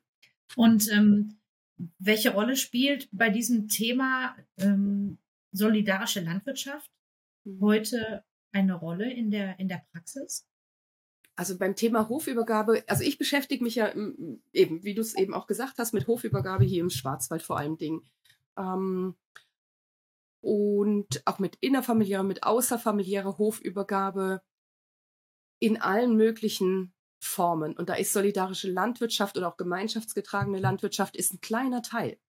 Es ist ein neuer Teil. Es ist irgendwie so ein kleiner Samen, der so Stück für Stück ähm, mehr ins Bewusstsein der Menschen kommt. Und so wie das ja manchmal ist, manchmal äh, sind Krisen wichtige Momente, um neue Entwicklungen voranzubringen. Also was meine persönliche Erfahrung ist, dass ähm, seit Corona wenn es um Hofübergabe gibt, geht, Leute häufiger nach solidarischer Landwirtschaft fragen. Es ist zum Beispiel ja auch ein spannender Punkt. Also ähm, in den letzten Jahren vermehrt sich das, dass ein Thema für die Übergebenden in der Landwirtschaft auch ist, hey, mein Hof steht gut da. Das schon. Aber wenn ich mir die Situation in der Welt oder in unserem Land angucke, kann ich das eigentlich einer zukünftigen Generation zumuten? Ja, das ist ein neuer Punkt. Kann ich dem zumuten, meinen Hof weiterzumachen? Ähm, wie, wie, ich kann nicht sehen, wie, wo es lang geht. Ich habe den Eindruck, das äh, Bild oder die, die Situation ist nicht so einfach für Landwirtschaft. Also das ist oft eine Frage, die Hofübergebende beschäftigt. Und ich kriege mehr und mehr mit, dass dann ähm, manchmal diese kleine Nachfrage kommt. Da gibt es doch sowas wie solidarische Landwirtschaft. Ist das nicht was, was für mich auch funktionieren könnte? Und ich glaube tatsächlich, dass in der äh, Zeit von Corona, da war gerade hier, also das kriege ich mit um Freiburg rum, gab es viele unterschiedliche Projekte. Es haben viele Höfe, die nicht solidarisch organisiert sind, mussten sich, mussten neue Vermarktungswege suchen. Es haben sich viel mehr Gemüsekisten entwickelt und so weiter und so fort. Und ich glaube, gerade das ähm, bringt das Thema oder bringt ja bringt einen Schub in das Thema ein. Ähm, allerdings gibt es natürlich ein paar andere Punkte. Äh, mh, mm, solidarische Landwirtschaft ist sicher einfacher in der Umgebung von Städten. Und wenn ich hier in den Schwarzwald gucke, gibt es eben viele Höfe, die schon auch einfach nicht die, nicht ganz so die geeignete logistische Lage haben. Beziehungsweise das sehen zumindest die Leute so, dass dann oft die Frage ist, ja, wie soll ich denn da überhaupt an, ähm, an Kunden kommen? Wie soll ich da überhaupt an Leute kommen, die mir die Produkte abnehmen? Wie können wir das organisieren? So, von daher ist es so ein Thema. Ähm, und spannenderweise ist es ja auch manchmal so, dass sich mit einem Thema lieber beschäftigt wird, wenn es gar nicht so gefährlich ist für mich. Also wenn jemand sagen kann, also ich glaube, das ist voll eine gute Idee, aber für meinen Hof ist es natürlich nicht so ganz möglich. So, also das äh, höre ich, höre ich auch häufig. Ja, und ich glaube hier, ähm, eben, ich beschäftige mich ja eben viel mit außerfamiliären Hofübergabe und da sind wir sehr auch auf einer, äh, ähm, in einer Pioniersschiene. Auch das ist noch sehr untypisch. Auch das ist gerade in diesen eher kleineren familiengeführten äh, Betrieben untypisch. Hier im Schwarzwald. Und es fehlen bisher auch noch die Strukturen, da mehr drauf einzugehen. Und da sind wir seit einigen Jahren dran, ähm, daran zu arbeiten. Wir bieten unterschiedliche Seminare an, wir bieten Stammtische an, online oder live. In, auch spannend in Zeiten von Corona haben wir das online gemacht und tatsächlich auch viele Leute damit erreichen können, die im, im Schwarzwald äh, sind und nicht jetzt zwei Stunden nach Freiburg fahren, um ähm, an einem Stammtisch teilzunehmen. Ähm, inzwischen arbeiten wir mit dem Bauernverband zusammen und haben eine Vertrauensstelle außerfamiliäre Hofübergabe gegründet, und ich glaube, das wird auch ein ganz, ganz großer Schritt sein, um diese Möglichkeit der Hofübergabe außerhalb der Familie doch noch mehr ins Bewusstsein zu holen, weil der Bauernverband ja traditionell für Familienbetriebe steht und auch immer noch auf dem Schirm hat oder zu sagen, wir versuchen erst diese familiäre Hofübergabe hinzukriegen, aber auch die sind sich bewusst, wir brauchen Antworten dafür, dass Höfe äh, keine Nachfolgenden innerhalb der Familie haben das ist ein Anteil, um was gegen Höfesterben zu tun, auch von Seiten ba des Bauernverbands. Spannend, äh, danke, Maike. Wenn ich das jetzt nochmal so ganz grundlegend ähm, äh, zusammenfasse, wir haben äh, von Klaus gehört, es gibt drei Solavi-Typen. Ähm, und wir haben jetzt von Maike einen Einblick bekommen darin, dass es eine inner- und eine außerfamiliäre Hofübergabe gibt. Diese ähm, Dinge lassen sich alle in verschiedenster Weise miteinander ähm, kombinieren ähm, und bringen dann halt auch ihre ganz eigenen ähm, Herausforderungen und Vor- und Nachteile ähm, mit sich. Hm, ich würde gerne jetzt eine Frage nochmal auch in die Runde richten. Ähm, wie können Solavis denn an eine solche Hofübernahme hm, sinnvoll herangeführt werden? Habt ihr dazu Gedanken, die ihr hier reinbringen könnt? Ich glaube, das allererste ist wichtig, dass ähm, bei der Solavi, das ist ja erstmal eine Gruppe von Menschen, aber eigentlich sind es ja Einzelpersonen, die agieren und ähm, dass da Menschen dabei sind, die eine Vorstellung haben von der Lebenswirklichkeit von landwirtschaftlichen Betrieben und Bauern und Bäuerinnen in unserer Zeit. Also wenn das so sehr auseinanderklafft, dann ähm, würde ich da empfehlen, erstmal wirklich mit Menschen da in Kontakt zu gehen und viel zuzuhören.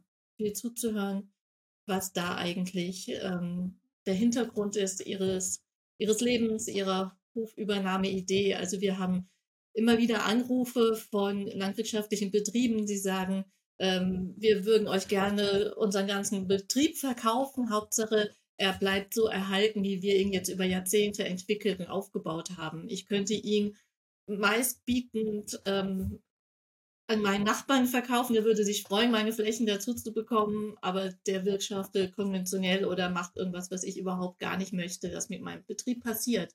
Also da gibt es ganz große Bereitschaft, ähm, auch Höfe unter Wert sozusagen abzugeben. Aber da muss, da hängt einfach sehr viel ähm, von diesen Menschen und ihren Vorstellungen mit dran. Und darauf eingehen zu können, das ist, glaube ich, erstmal eine ganz wichtige Voraussetzung. Ich kann da noch anders anknüpfen. Ähm, aus der Erfahrung jetzt am Luzernhof. Ich bin jetzt mit meiner Frau eben seit über oder seit über zehn Jahren jetzt dort und in diesen zehn Jahren haben wir diese Hofübergabe vollziehen können und das haben wir erfolgreich hingebracht, was das Eigentum angeht. Und äh, dennoch, also da haben wir keine Last auf den Schultern, niemand von uns, der am Hof arbeitet, was das Eigentum angeht, sondern wir müssen es einfach bezahlen und dann, äh, das müssen wir kalkulieren, das Geld bei den Mitgliedern einnehmen, das lässt sich gut berechnen und fertig. Aber natürlich entsteht am Hof durchaus eine Hierarchie und es entsteht Machtstrukturen. Und diese Machtstrukturen sind auch nicht so ohne weiteres aufzubrechen. Die sind vielleicht begründet in Charisma ein bisschen, aber sie sind auch begründet in der Erfahrung und in den Geschichten, die der Hof so schreibt. Und je länger man da ist und wirklich in der Tat drinsteht, desto mehr äh, Wissen und desto mehr Geschichten kennt man von dem Hof und es generiert Macht. Und ähm, es ist wirklich, wirklich, glaube ich, sinnvoll, von Anfang an dieses Thema immer präsent zu haben, dass diese Machtstrukturen sich dennoch entwickeln, auch wenn es nicht ums Eigentum geht, und immer versuchen, Instrumente zu finden, die dem ein Stück weit äh, entgegenwirken, um das zu, zu garantieren, dass andere Menschen in diesen Betrieb mit hineinkommen können, und äh, auch in den, in den Gleichwert wie hineinwachsen. Und zwar relativ schnell. Und da sind wir, da gibt es sicher einige Betriebe, die richtig gut da drin sind und andere Betriebe, die da große Schwierigkeiten haben. Und je komplexer der Betrieb wird, desto größer werden dann die Schwierigkeiten in diesem Zusammenhang. Und ich bin auch in meinem jungen Erwachsenenalter mit vielen Freunden zusammengesessen, haben gesagt, wir machen miteinander einen Hof. Und so erlebe ich in der Ausbildung auch ganz viele Freundschaften, die sagen, wir machen miteinander einen Hof. Dann geht es zwei, drei Jahre, die werden richtig professionell, bilden sich aus und machen Teamentwicklungsarbeiten ähm, und so weiter. Dennoch, ich habe noch kein einziges von diesem Team gesehen, was wirklich einen Hof übernommen hat als, als Gruppe. Die mag es geben, aber es sind bestimmt sehr, sehr wenige. Also man muss irgendwie die Nüchternheit auch behalten, dass letztendlich vielleicht das drumherum alles zerbricht und ich dann gefragt bin und ich als Mensch initiativ sein muss, wenn ich das in mein Leben verwirklichen will. Und bereit sein, wildfremde Menschen auf den Hof zu holen, wildfremde Menschen in, diese, in dieses Bewirtschafterteam hineinzuholen äh, und die kennenzulernen und sie so zu nehmen, wie sie nun einfach mal sind, mit all ihren Stärken und Schwächen. Und wenn man die Bereitschaft nicht hat und sagt, ich mache das nur mit meinen Freunden, weil die kenne ich und denen vertraue ich, das ist naiv. Und äh, ich glaube, es gehen sehr viele heute naiv in so Hofübergabesituationen rein und es ist sehr gesund, die zu ernüchtern in dem Aspekt. Ja. ja, ich kann das unterstützen und bestätigen, was Johannes da sagt. Also ich kenne auch sehr wenige Menschen, die in der Tat einen Hof übernehmen und die die Bereitschaft, Veränderungen zuzulassen, die man so nicht geplant hat, die braucht es unbedingt. Die braucht es in der Landwirtschaft sowieso und bei der Hofübergabe ganz speziell. Und mir fällt dabei ein, sofort aber auch, dass man an die Übergebenden gut denkt. Es war ja auch ein bisschen die Frage, wie können Solavis an eine Übernahme herangeführt werden. Ich finde, da ist ganz wichtig, dass, dass junge Leute, die vielleicht in einer Gruppe sind und die auf einen Hof kommen, der eher ein tradiertes Verständnis von Familienbetrieb hat, dass da ziemlich viele äh, Probleme vorprogrammiert sind, weil einfach zwei Welten aufeinander prallen. Und es, es gilt einfach, diese beiden Welten miteinander irgendwie in Kontakt zu bringen. Und was die, was sie zum Beispiel unterscheidet, was ich immer wieder wahrnehme, ist, dass junge Leute einfach noch keine Krisenerfahrung haben. Woher denn auch? Sie haben das aber noch nicht hinter sich, aber die Abgebenden haben das alle hinter sich. Ich kenne keinen, der jetzt 50 oder 60 ist und nicht mindestens eine schwere Krise an seinem Betrieb mitgemacht hat. Die wissen, die wissen sozusagen, was auf die jungen Leute zukommt und sind deswegen eher vorsichtig optimistisch und die Jungen deuten das dann eher so von, ja, ach, die, die ältere Generation, die mag das ja alles nicht, was ich machen will. Und da sind einfach ganz schnell Missverständnisse am Start und die gilt es mit, miteinander aufzuräumen. Das Miteinander ist wichtig, dass man wirklich miteinander redet und diesen klaren Sinn auch behält, von dem Johannes eben gesprochen hat. Was bedeutet es eigentlich, einen Betrieb zu übernehmen? Wo kommt das Geld her? Äh, wo, wo, welche Einnahmen generiere ich? Was mache ich, wenn mein Plan nicht wirklich funktioniert? Äh, wie gehe ich mit der Realität am Betrieb um, der, der nun mal so ist, wie er ist und ich den nicht einfach so mal eben ändern kann in Bezug auf seine Gebäude, auf die Flächen, auf die Tiere, die vielleicht da sind. All diese Dinge sind schon sehr wichtig und brauchen eben Zeit. Also Johannes hat es ja eben auch gesagt, zehn Jahre ähm, halte ich für, also bis die Übergabe jetzt oder der sein Prozess hat zehn Jahre gedauert und das kann wirklich ein paar Jahre dauern, ja. Maike, als Psychologin beschäftigst du dich naturgemäß natürlich auch mit den zwischenmenschlichen und sozialen Aspekten ähm, einer Rufnachfolge. Wir haben genau dieses Thema mit ähm, Johannes, Klaus und Stefanie ähm, auch schon aufgegriffen. Ähm, das ist sehr, sehr spannend. Ähm, kannst du vielleicht aus deiner Perspektive nochmal sagen, wo sind da die Knackpunkte, ähm, bei einer Rufübergabe und was kann nachher auch ähm, erfolgreich sein ähm, und vor allem nachhaltig erfolgreich sein. Mhm. Ja, also wenn ich anfange mit den Knackpunkten, den zwischenmenschlichen Knackpunkten bei der Hofübergabe, dann musst du mich stoppen, weil wahrscheinlich könnte ich da einige Stunden drüber reden. Ja, das ist mein Hauptgeschäft äh, und es ist aber auch, auch das, was mich am meisten fasziniert. Und ich würde sagen, ein ganz, ganz großer Punkt ist, dass es hier dabei darum geht, Lebensrealitäten, sehr unterschiedliche Lebensrealitäten zusammenzubringen und ganz viel auch darum zu gucken, worum geht's eigentlich? Worum geht's eigentlich? Und ähm, das ist schon innerfamiliär so. Das ist so verrückt. In den ähm, Hofübergabeseminaren, die ich begleite, auch, auch innerfamiliär alleine da, ne? innerhalb der Familie geht so viel darum, diesen Perspektivwechsel zu, zu machen in die andere Seite, in die Seite des Übernehmenden, in die Seite des Übergebenden. Und dann stellt euch vor, ja, wie ist es denn überhaupt, wenn da, ja, sagen wir mal, das ist meine Le Lebensrealität, ein Schwarzwaldbauer auf eine junge, dynamische Freiburger Gruppe stößt, die diesen Hof übernehmen will. Das sind nochmal ganz unterschiedliche Lebensrealitäten. Und ich glaube, einer der ähm, wichtigsten Punkte ist, sich da gut auszutauschen, viel, viel, viel auszutauschen, eben diese Hofübergabe als, als Prozess zu sehen und wenn ich sage Lebensrealitäten, das reicht nicht nur, da mal zu Besuch zu sein, sondern da geht es vielmehr darum, welche Werte, welche Bedürfnisse stecken denn, stecken denn eigentlich dahinter. Und ein ganz typisches Beispiel, da waren wir ja jetzt auch schon ein paar Mal dran, ist natürlich, was bedeutet eigentlich Besitz von Land? Was bedeutet Eigentum? Es, es geht ja ganz viel darum, ähm, wem, wem gehört das Land? Wir haben jetzt auch ganz viel darüber geredet, diese gemeinschaftsgetragenen Landwirtschaften. Was bedeutet dieses Land für die Landwirte? Und nach meiner Erfahrung sind auch die Landwirte, Landwirtinnen selber da in, ähm, in einem Zwiespalt, nämlich zu wissen, dass zum einen dieses Land ist zum Bewirtschaften da. Das Land ist eigentlich zum Bearbeiten da. Und auf der anderen Seite ist es eine Sicherheit, ist es die große Sicherheit.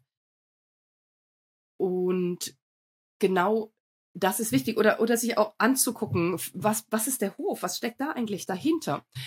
Ähm, und ich gehe ganz gerne damit um, mit ähm, diesem Bild der zwei Systeme. Und das ist ganz, ganz wichtig. Also glaube ich auch, wenn es in die außerfamiliäre Hofübergabe geht und auch vor allem in Richtung der solidarischen Landwirtschaft. Ähm, ich arbeite ganz viel auch in Familien damit äh, zu sagen, ihr seid Bestandteil des Systems Familie und ihr seid Bestandteil des Systems Betrieb. Und die beiden haben unterschiedliche Regeln. Zum Beispiel der Hof. Wenn ich auf das System Betrieb gucke, dann ist der, dann ist der Betriebsgrundlage. Dann ist der Hof, der soll so strukturiert sein und so gemacht haben, sein, damit er möglichst gut ähm, dazu beiträgt, dass ein möglichst optimales Betriebsergebnis äh, zum Vorschein kommt. Was ist der Hof für die Familie? Wir haben vorhin gehört, hier waren, sind ja so ein paar Leute dabei, die auch irgendwo ihre Wurzeln im Land haben und dann äh, ist es relativ einfach, sich da rein zu versetzen. Es ist Heimat. Und, und ähm, ein Hof als Heimat ist sicher auch nochmal anders als, als eine Wohnung, in der man aufgewachsen ist. Das heißt, das sind so diese Aspekte, das ist jetzt ein Beispiel von vielen, aber schon auch eins, was sehr, sehr relevant ist, ähm, die in diese Hofübergaben reinspielen. Und gerade wenn natürlich irgendwie eine Gruppe von Leuten kommt und einen Hof übernehmen möchte, sieht sie den auf, aufgrund dieser Betriebsgrundlage. Die Familie selber, die dort ist, und wir haben es ja auch schon gehört in, in Richtung äh, der Kinder, der weichenden Erben, also die, die den Hof ver verlassen, die haben natürlich ein ganz, ganz anderes Gefühl ähm, zum Hof und ein ganz anderes Bedürfnis. Und da uns diese Sachen aber ganz häufig nicht so richtig bewusst sind, schlagen die sich sehr, sehr, sehr oft äh, beim Thema Finanzen nieder. Ne? Wenn mir was wert ist, dann, dann möchte ich gerne auch oder habe ich das Gefühl, ich brauche einen hohen Gegenwert. Ähm, und das ist auch ein ganz, ganz spannender Punkt, den ich beobachte. Die, wir versuchen immer in diesen außerfamiliären Hofübergaben das zu vergleichen mit den familiären Hofübergaben, weil es äh, Menschen schwerer fällt, den Hof außerhalb der Familie ähm, für die gleichen Konditionen abzugeben wie innerhalb der Familie. Das zum Beispiel auch, also ich gehe jetzt gar nicht darauf ein, was, was rechtlich an der Stelle schwierig ist, nämlich unser Rechtssystem ist da auch nicht drauf ausgelegt, aus gutem Grund, um eigentlich auch zu verhindern, dass äh, zu viel Land außer, also aus der Landwirtschaft rausgeht. Ähm, aber eben auch, auch innerhalb der Familie. Das ist, ein, ist oftmals so ein, ein schwieriger Schritt, das zu, zu machen, das Gefühl zu haben, ich, ich verschenke Eigentum, was eigentlich ähm, an, an irgendjemanden. Und das ist auch, also, und an dem Punkt habe ich den Eindruck, kommt für manche Hofübergaben gerade wieder so diese Idee einer gemeinschaftsgetragenen Landwirtschaft total entgegen, weil es dann wieder einfacher ist, äh, den Hof in eine gemeinschaftsgetragene Landwirtschaft zu übergeben, wo ich weiß, der ist gesichert und es gibt nicht irgendjemand, der sich irgendwann daran bereichert. Also das sind so ganz spannende, äh, spannende Aspekten. Aspekte. Dann ähm, denke ich, eine, eine spannende Sache in allen Hofübergaben, in allen, in den familiären, vielleicht fast noch mehr als in den außerfamiliären, ist, ist die Frage, wer hatten hier eigentlich zu sagen? Wer hatten hier was zu sagen? Wer weiß, wie das hier läuft? Wir haben vorhin mal das Beispiel gehabt, ähm, ich, ich möchte gern den Hof an jemanden übergeben, der den so weiterführt, wie ich den hier aufgebaut habe. Das ist oft ein Grund, den nicht an irgendwem meistbietenden zu ver verkaufen. Da ist es total gut. Wenn das aber in eine Übergabe reingeht, ist natürlich auch ein schwieriger Aspekt dabei. Wie sehr will ich die Hand drauf haben als Altlandwirt, wie das hier weiterläuft? Und für viele der Übergebenen ist es nicht, ist es nicht einfach, diese, mit den Veränderungen umzugehen auf dem Hof. Oder damit, dass ich irgendwann nicht mehr, nicht mehr der oder diejenige bin, die an allererster Stelle steht. Und wenn wir da jetzt in die Richtung kommen einer solidarischen Landwirtschaft und ähm, da ist jetzt vielleicht nicht nur jemand, der neuerdings meinen Hof übernehmen und als neuer Betriebsleiter, als neue Betriebsleiterin bewirtschaften will, sondern noch eine Gruppe von Menschen, die dahinter stehen, die auch noch was zu sagen haben. Das ist auch ein Punkt, also auch wenn man sagt, was kann man äh, Gemeinschaften mitgeben, was kann man solidarischen Landwirtschaften mitgeben, das ist total wichtig zu beachten. Na, da, da einen guten Weg zu finden, darüber in Austausch zu gehen, das zu, zu besprechen. Ne? Und da auch diese Lebensrealität des der, der Abgebenden zu wertschätzen und, und gut mit einzubeziehen. Ja, vielen, vielen Dank, Maike. Das ist sehr, sehr spannend. Ähm, ich musste eben so schmunzeln, als du davon geredet hast, wer hier hat hier eigentlich das Sagen und ich möchte, dass der Betrieb so fortgeführt wird, wie ich ihn aufgebaut ähm, habe. Dazu vielleicht nur noch eine kleine äh, persönliche Anekdote. Ähm, der, der Resthof, von dem ich eben gesprochen habe, der heute als Landwirtschaft äh, funktioniert mit, ähm, ich glaube, knapp über 20 Hektar, ähm, funktioniert als kleinbäuerliche, solidarische Landwirtschaft mit Gemüse und Fleischproduktion und so weiter. Und der Sohn ist jetzt 14 und der sagt in seinem pubertären Leichtsinn oder äh, Größenwahnsinn, nee, nee, wenn ich das hier später mal mache, wird dann Lohnunternehmen draus. der ist so maschinenaffin, dass er sagt, mit Gemüse möchte er nichts zu tun haben, er macht da später ein Lohnunternehmen raus. Mhm. Ähm, da muss ich ein bisschen schmunzeln. Ich bin sehr, sehr gespannt, ähm, wo das dann in etlichen Jahren ähm, da mal hingeht. Fand ich ähm, sehr gut. Ja, ja, ja, das ist sehr spannend. Hm. Ja, ich, ich würde gerne noch eins dazufügen, weil ja sicher auch ein wichtiger Punkt ist, sich zu fragen, was sind nächste Schritte oder was kann man machen? Wo geht's hin? Wir haben wir haben gehört, äh, viele hier in der Runde sind, sind der Meinung, ähm, und da zähle ich mich auch dazu, als langjähriges Solavi-Mitglied, das, das ist ein Weg in die Zukunft. So, ähm, wir haben vorhin da auch darüber gesprochen und es ging darum, dass ziemlich viel in der in der Politik gemacht äh, werden muss in die Richtung und es ist meiner Meinung nach aber nicht nur nur alles. Ähm, ich, ich weiß manchmal nicht, welche Bretter dicker zu bohren sind, die in, in den Köpfen der Einzelnen oder die in der Politik. Und ich glaube, das ist ein ganz, ganz wichtiger Punkt. So erlebe ich das, dass viel mehr zur Normalität werden zu lassen, die solidarische Landwirtschaft, viel, viel mehr auch den Schritt zuzugehen auf ähm, die konventionelle Landwirtschaft, die Bauernverbände, ähm, die Bauernzeitungen, viel, viel präsenter zu sein. Und, und das ist hm, für mich ein unglaublich wichtiger Punkt und da, da arbeite ich auch viel dran. Ich, ich, ich weiß, es gibt viel Kritik und es ist auch gut, dass es Leute gibt, die, die ganz klar sagen, ich will mit bestimmten Dingen nicht zusammenarbeiten.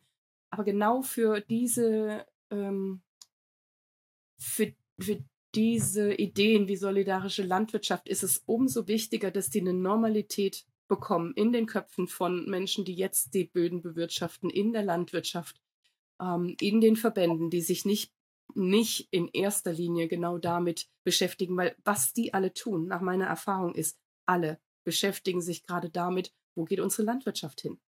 Ne? Wo, wo ist die Zukunft? Wie kommen wir gut und sicher in eine Zukunft? Und ich glaube, da sind wir gemeinsam stark und irgendjemand muss anfangen, diese, diese immer noch Gräben zwischendrin zu, zu übersteigen. Ja, ich sehe das ähm, genauso, genauso wie du und an dieser Stelle vielleicht so ein kurzer Ausblick auch aus dem Netzwerk ähm, heraus. Ähm, es fängt jetzt ein, ein Projekt an, in das wir sehr maßgeblich eingebunden sind, das heißt ähm, Solar Regio. Und ähm, da ist genau das auch nochmal Inhalt. Ne? Da geht es in bestimmten Projektregionen um die Zusammenarbeit mit den Systemdienstleistern, insbesondere auch mit den Landwirtschaftskammern. Und das finde ich auch einen sehr, sehr spannenden ähm, Aspekt, da jetzt ähm, auch mal reinzugehen und ähm, dort auch präsenter zu werden und das, wie du sagst, auch ins Bewusstsein, in die Köpfe zu bringen. Mhm und sich vielleicht auch inspirieren zu lassen. Wer weiß, wohin sich dann auch verändert, die ganzen ursprünglichen Ideen. Ja, total spannend. Auch diese sozialen Aspekte ne? ähm, finde ich persönlich auch ähm, sehr, sehr spannend. Könnte nochmal eine ganz eigene äh, Podcast-Folge sein oder, oder Fortsetzung äh, dieses Themas. So ein bisschen nochmal daran anschließend, ähm, auch was Klaus gesagt hat. Ähm, Johannes, vielleicht kannst du uns oder ich habe eine, eine letzte abschließende Frage. Äh, vielleicht ähm, kannst du uns noch mal kurz einen Eindruck vermitteln, so von der, von der Einbindung der, der Gesellschaft auch in, in diesem Prozess. Also was können, können die Erfolgsfaktoren oder die, die Kampagne sein, um das Umfeld auch nah an den Hof in einem solchen Prozess anzudocken und, und äh, mitzunehmen? Ja, Klaus hat es ja eben schon kurz angesprochen, diese ganze finanzielle Seite von einem Betrieb ähm, ist in der Hofnachfolge ganz, ganz, ganz essentiell.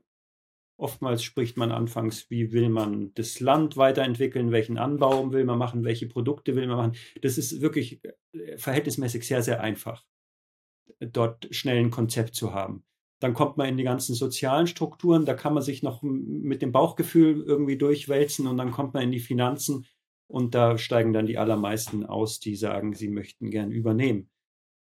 Und ähm, Und für mich ist es, äh, ich komme gleich auf die Frage noch zurück, für mich ist es, wenn ich heute gefragt werde, was ist wichtig für eine Hofübernahme beziehungsweise auch Hofübergabe, dann sind diejenigen, die übergeben wollen, müssen schon eigentlich im, am besten Fall mit Strukturen beginnen, dass sie anfangen, ihren Hof wirklich nüchtern zu berechnen. Sie müssen anfangen zu berechnen, was kostet mein Quadratmeter Wohnraum, ähm, damit ich da drin wohnen kann. Was kostet es wirklich tatsächlich? Was kostet meine Maschine? Welche Abschreibungen habe ich? Welche Instandhaltung habe ich und so weiter? Wo liegen diese ganzen Kosten? Weil man, wenn man anfängt, das mal der Erfahrung, Zahlen zu sammeln, man auf eine sehr nüchterne Weise miteinander ins Gespräch kommen kann und sagt, das ist realistisch, das ist unrealistisch. Und da gibt es dann nicht mehr so viel, so wahnsinnig viel Interpretationsspielraum. Und das ist uns, einem Luzernhof, nicht unbedingt bewusst so gut gelungen, aber es ist uns gelungen, diese Sachen wirklich von Anfang an ähm, zu berechnen. Wir haben eben so ein Bestellsystem, daraus haben wir schon unheimlich viele Daten gesammelt und dann haben wir von Anfang an eben das so strukturiert, wie das Mietshäuser-Syndikat äh, das in ihrem Handbuch äh, veröffentlicht hat als eine Anleitung und haben die ganzen Eigentumsverhältnisse bezüglich den Immobilien ähm, berechnet und hatten noch ein Gutachten über den Wert der Immobilien. Und dann haben wir ähm, auch ein Gutachten gehabt über die Bodenwerte und was das kostet, was die Pachten eigentlich, auch wenn man es intern sein, eigenen, sein eigenes Eigentum bewirtschaftet, dann muss man trotzdem berechnen, was kostet uns eigentlich das, dass wir dieses Land halten können. Ähm, also wir haben sehr, sehr, sehr viele Zahlen darüber und sehr viel Bewusstsein, weil wir die Dinge voneinander trennen können. Und wir wissen, dass es keinen Sinn macht, sich einen neuen Fan zu kaufen und eine Hypothek dafür das Haus aufzunehmen, weil das miteinander einfach sich nicht konkurrenzieren darf. Das Haus muss das Haus sein und es muss gut in Schuss sein und es muss aus sich heraus sich finanzieren. Und der Fan muss sich auch aus sich heraus finanzieren. Und wenn man das anfängt miteinander zu vermischen, dann kommt man plötzlich in eine ganz, ganz schwierige Lage und Familienbetriebe haben in der Regel alles miteinander vermischt.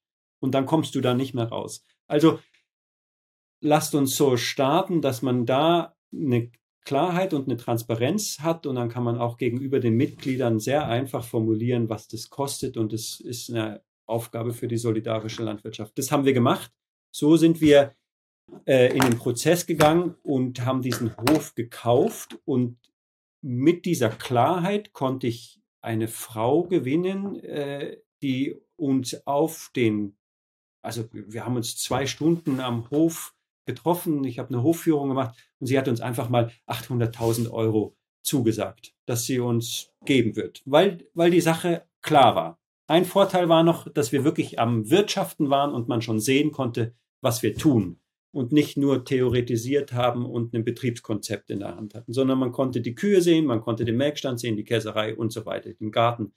Wir haben schon getan, war sicher ein Riesenvorteil. Aber jetzt hatten wir 800.000 Euro bei einer Person geliehen, um den Hof zu kaufen. Und es war klar, das ist keine Perspektive für den Betrieb, sich so auf eine Frau, auf ein Schicksal zu stützen. Wir müssen das auf ganz, ganz viele Hände verteilen.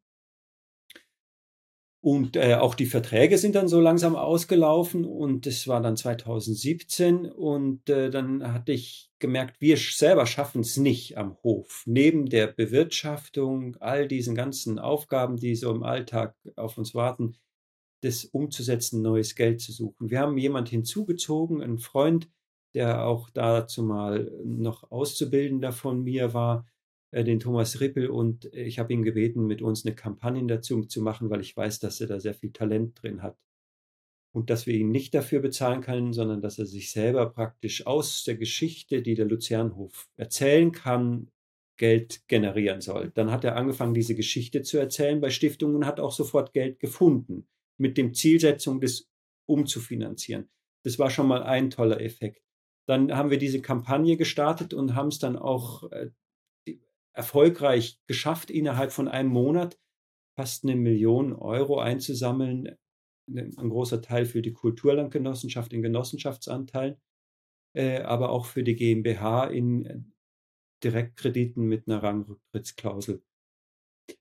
Und was wir aber nicht bedacht hatten bei der ganzen Sache ist, dass sich wahnsinnig viele Menschen plötzlich für den Hof interessiert hatten und auch für ihre Produkte.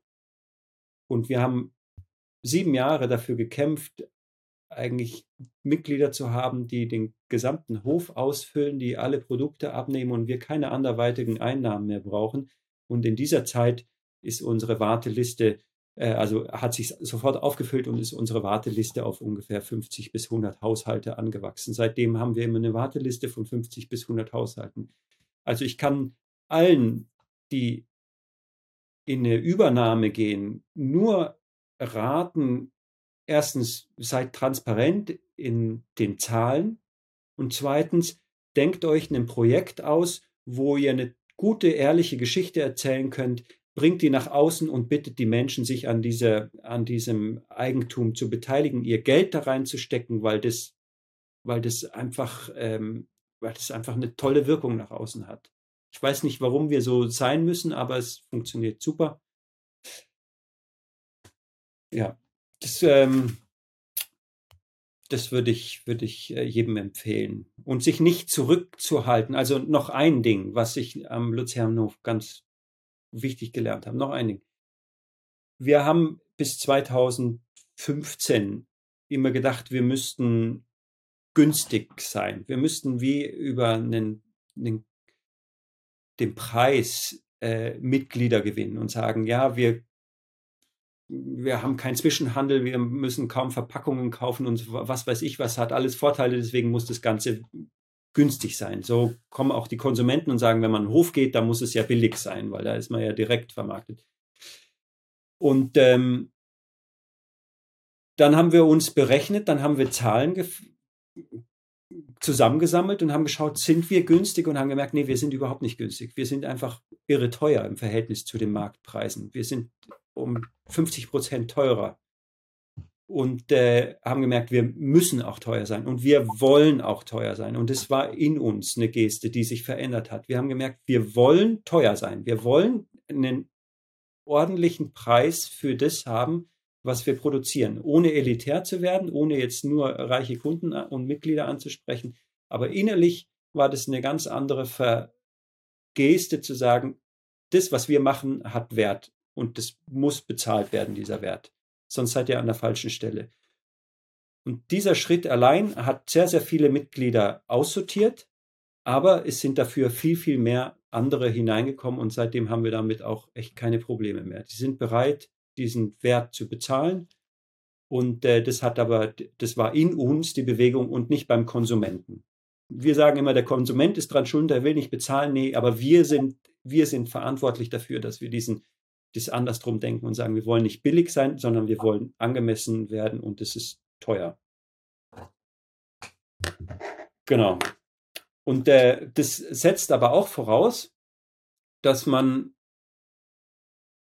in der Lage ist, ähm, Kredite aufzunehmen, Geld von extern aufzunehmen, ohne das als eine Schuld zu empfinden. Das ist furchtbar, dieser Begriff, dass man Schulden nimmt, ist überhaupt nicht der Fall sondern man nimmt Potenzial von der Umgebung auf und bringt sie in die Welt. Und nur so, wenn wir, wenn wir in so eine Geste hineinkommen, ähm, dann, dann hat es Zukunft. Wenn man das als Schuld begreift, dann äh, wird man sich da drin verrennen. Das ist doch ein tolles Schlusswort. Vielen Dank, ähm, Johannes. Ähm, und auch vielen Dank an alle anderen, ähm, dass ihr ihr dabei gewesen seid. Das war ähm, wirklich super und informativ. Ähm, dazu ähm, ist euer Feedback auch ganz wichtig. Ähm, hinterlasst uns gerne, gerne Kommentare und eine Bewertung. Wenn euch der Podcast gefallen hat und, und euch auch hilfreich war, dann freuen wir uns ähm, ebenso über eure Unterstützung. Ihr könnt ähm, im Netzwerk Solidarische Landwirtschaft Mitglied werden und gerne auch spenden. Ähm, den Link zur, zur Seite und auch alle anderen ähm, hilfreichen Links zu allem in diesem Gespräch genanntem äh, findet ihr in den Show Notes von diesem Podcast. Vielen Dank. Vielen Dank.